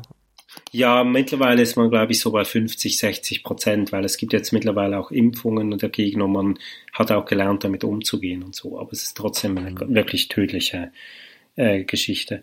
Ähm, es ist halt das, das Herausragende an diesem Coronavirus ist diese leichte Übertragbarkeit, ohne dass man irgendwie in besonders engen Kontakt sein muss. Eben HIV wissen wir, wird durch Sperma und Blut übertragen, Ebola durch Körperflüssigkeiten, auch Blut vor allem. Ähm, aber eben bei Corona reicht es halt, wenn man irgendwie dumm angehustet wird. Mhm. Das ist halt, das ist irgendwie so diese, also diese Intensität des Kontaktes, die benötigt wird für die Übertragung, ist bei Corona halt viel, viel schwächer als bei vielen anderen Viren. Und das macht es ja auch so Deswegen ist es auch zu einer Pandemie gekommen.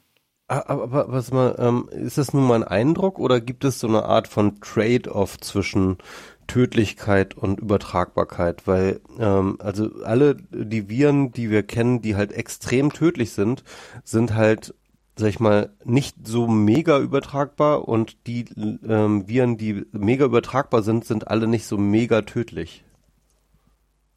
Also oder ist es möglich, dass es sozusagen ein mega übertragbares und gleichzeitig mega tödliches Virus geben könnte? Ja, Masern zum Beispiel. Das Schöne ist einfach, dass wir eine Impfung haben gegen Masern. Aber wenn wir keine Impfung hätten gegen Masern, wären wir alle tot. Nee, das stimmt natürlich nicht. Aber also Masern ist viel ansteckender als Corona auch. Und ähm, ohne Im also ohne und hat auch eine gewisse Sterblichkeitsrate, die nicht zu unterschätzen ist. Was wir ja zum Beispiel auch nicht wissen, Röteln ist ja für uns überhaupt kein Thema. Aber Röteln, es gibt ja ganz viele ähm, Länder auf der Welt, wo nicht, wo es keine Rötelnimpfung gibt oder zu wenig geimpft wird.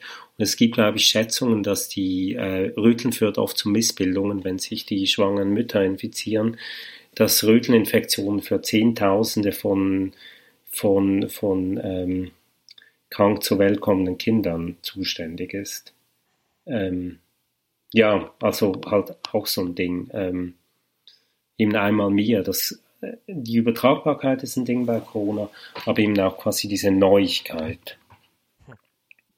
Und dann muss man echt überlegen, dass diese ganzen ähm, Prenzlauer Berg-Eltern sorry Max, ähm, äh, mit ihren, ähm, wir impfen unsere Kinder nicht gegen Masern, halt echt eigentlich sozusagen der echt schlimmsten, wahrscheinlich, wahrscheinlich dem schlimmsten Virus überhaupt auf der Welt ähm, halt Raum lassen. Ne? Ja, Luxusproblem. Ja, ob es jetzt, äh, ob es jetzt, ob es jetzt das schlimmste Virus ist oder nicht, äh, würde ich jetzt das kann man ja nicht beurteilen. Ähm, aber ist das nicht auch? Aber ja, man hat auch, ähm, ich finde das halt auch so ein bisschen zynisch, wenn man jetzt so daherkommt, so ja, jetzt habt ihr mal eine Demo-Version einer Welt ohne Impfung gesehen. Aber es ist natürlich nicht falsch, oder? Also diese, die Impfungen, die in den letzten 130 Jahren da entwickelt wurden, das ist halt schon eine, eine ganz, ganz gute Sache. Ich finde ich finde es beeindruckend, wie sehr unsere, also wir, wir, wir leben ja in dieser eigentlich sehr schicken Welt und man fragt sich, also so in der man sich, oder ja, ja, wir leben in einer wirklich sehr schönen Welt, ähm, ähm, wo wir diese ganzen Probleme nicht hatten und, und wie viel, wie viel wir als gegeben hinnehmen, so eben an Krankheiten, die schon irgendjemand für uns in den Griff kriegt und sowas. Und, und diese ganze Globalisierung wäre ja vielleicht auch gar nicht möglich gewesen, wenn man mit so einer Krankheit alle paar Jahre zu rechnen hätte, der man dann so mhm. ausgeliefert ist. Und, ja. und ich finde das, ich muss öfters mal dran denken, ich habe irgendwann mal vor längerer Zeit einen Artikel darüber gelesen, wie sozusagen die Hygiene erfunden worden ist. Das ist, glaube ich, in Wien war das an, ähm, dass, ähm, dass halt irgendwelche Schwestern, die halt äh, Kinder zur Welt gebracht haben, die haben sich halt regelmäßig die Hände gewaschen mit Seife und so weiter mhm. und so fort. Und die Ärzte ja. hielten das für totalen Humbug, den keiner braucht und haben das halt nicht gemacht und haben halt und bis dann irgendjemand auf die Idee gekommen ist, aha, die, diese Schwestern, die haben deutlich geringere Sterberaten als wir. Woran könnten das liegen? Mm. Und dieser äh, Semmelweis war das doch, oder? oder kann sein. Ja, glaube ich. Genau, Semmelweis. Oder in England, in England war das so Joseph Lister, der ja so die Wunddesinfektion so ein bisschen erfunden hat. Ähm, ja, ja, also ohne, ohne die Erfindung der Hygiene im 19. Jahrhundert wären wir alle schon tot in unserem Alter. Ja, und das ist halt, das finde ich so gerade so spannend zu sehen, dass wir sind jetzt halt an einem Punkt, wo wir gesagt kriegen, ja, wascht euch die Hände und äh, die Leute reagieren drauf, ja, ja äh, und erzähl mir doch bitte was Neues. Und und damals war es wirklich was Neues. Also mit, Ja, ja, mit welcher Wucht man dem Ganzen ausgeliefert wäre, wenn man so gar keine Ahnung hätte, wie wie es ja noch gar nicht so lange her ist. Ja, Schlaf ist auch wichtig für das Immunsystem. Sehr gute Überleitung. Vielleicht, wenn ich das anmerken darf. Sehr gute Überleitung. Ich wollte schon die ganze Zeit darauf hin- hinauslaufen. Michi, was meinst Worauf? du? Na, dass, dass wir, dass wir dem Ende entgegengehen und Ach so, Schlaf. schlafen Okay, jetzt habe ich, jetzt, jetzt verstehe ich es. Okay. Ja, nee. Du bist so äh, weggenickt. äh, ähm, ja, jetzt, jetzt bin ich gerade wieder aufgewacht. Nee, äh, bin, bin ich dafür auf jeden Fall. Ähm, es ist jetzt schon Ja. fast eins und so. Aber ähm, auf jeden Fall super, ähm, super toll, dass du das einrichten konntest, Emanuel. vielen du herzlichen hast, Dank. Ähm, Ja, ja, danke. Für- das war jetzt sehr, sehr interessant. Ja. Trink jetzt einen Kaffee und Ja. geh wieder zurück ins Labor. genau. Das, Ich hoffe, ich hoffe, du Das- arbeitest weiter an meiner Impfung. ich hoffe, du arbeitest weiter an meinen Klopapierrollen. ähm, nee, es, Haben es, war wir wirklich, schon, es, es war wirklich ein äh, Vergnügen. Ja, ja. Genau. Was hast du gefragt?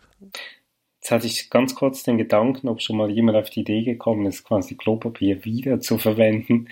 Aber da habe ich gemerkt, dass das irgendwie kein guter Gedanke ist. Nein, es, es, es gab einen sehr schönen Tweet, nämlich von Zeitweise, der meinte halt, äh, kennt ihr noch die, diese Diskettenlocher?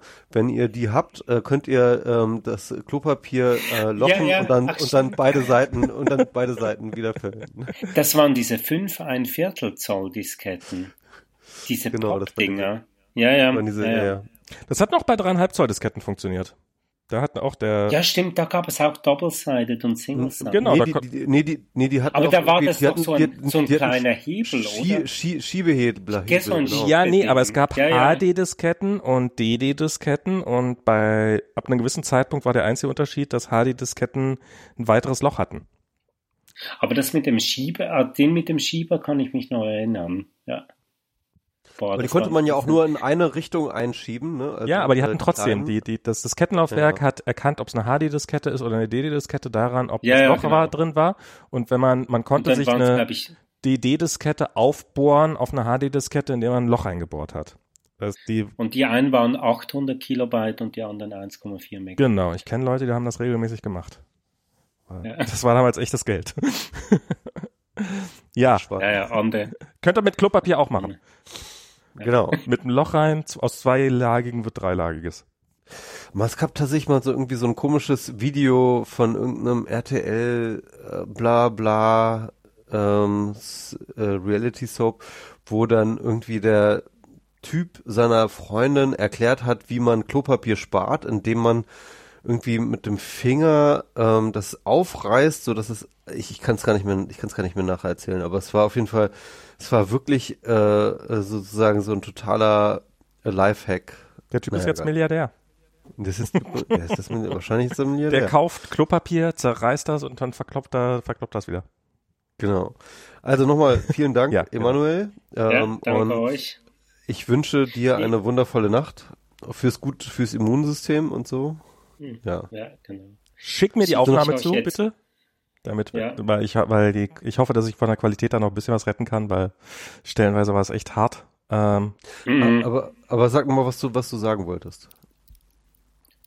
Äh, nee, also ein interessanter Gedanke wegen dem Klopapier, jetzt mal noch ohne Scherz, ist, ähm, soll man sich auch vergegenwärtigen, warum die Leute Klopapier gehamstert haben oder immer noch hamstern, ist, dass ähm, in solchen Krisensituationen man immer auch darum bemüht ist, die Würde zu bewahren.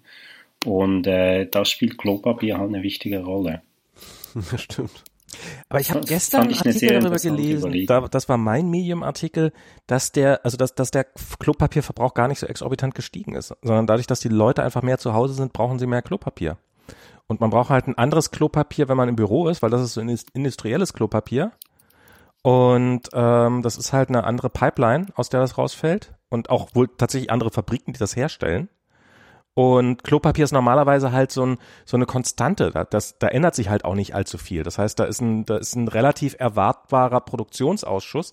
Und darum haben die jetzt auch nicht Kapazitäten, mal eben um 20 Prozent die Kapazität zu, äh, zu, zu, zu erhöhen. Und dadurch kommt das wohl zustande, dass die jetzt auch nicht einfach mal eben hochfahren können oder sowas, sondern die Leute brauchen plötzlich mehr Klopapier tatsächlich und darum kaufen sie mehr Klopapier und darum wird's knapp, weil es halt einfach, weil müsste man halt erstmal neue Papierfabriken hochziehen. Und ganz ehrlich, ich war jetzt ganz kurz davor, mir so eine Arschdusche wie in äh, Asien zuzulegen. Das will ich, ich kam ja gerade wieder eh schon lange machen. das ist, nee, mal ohne Scheiß, das ist auch einfach, es ist in je, jeglicher Hinsicht einfach tausendmal geiler, tausendmal ähm, äh, auch, auch hygienischer und also äh, jedes Mal, wenn ich aus Asien wiederkomme, denke ich mir, warum fucking nochmal haben deutsche Toiletten das nicht? Und man kann auch deutsche Toiletten damit nachrüsten, das geht relativ einfach.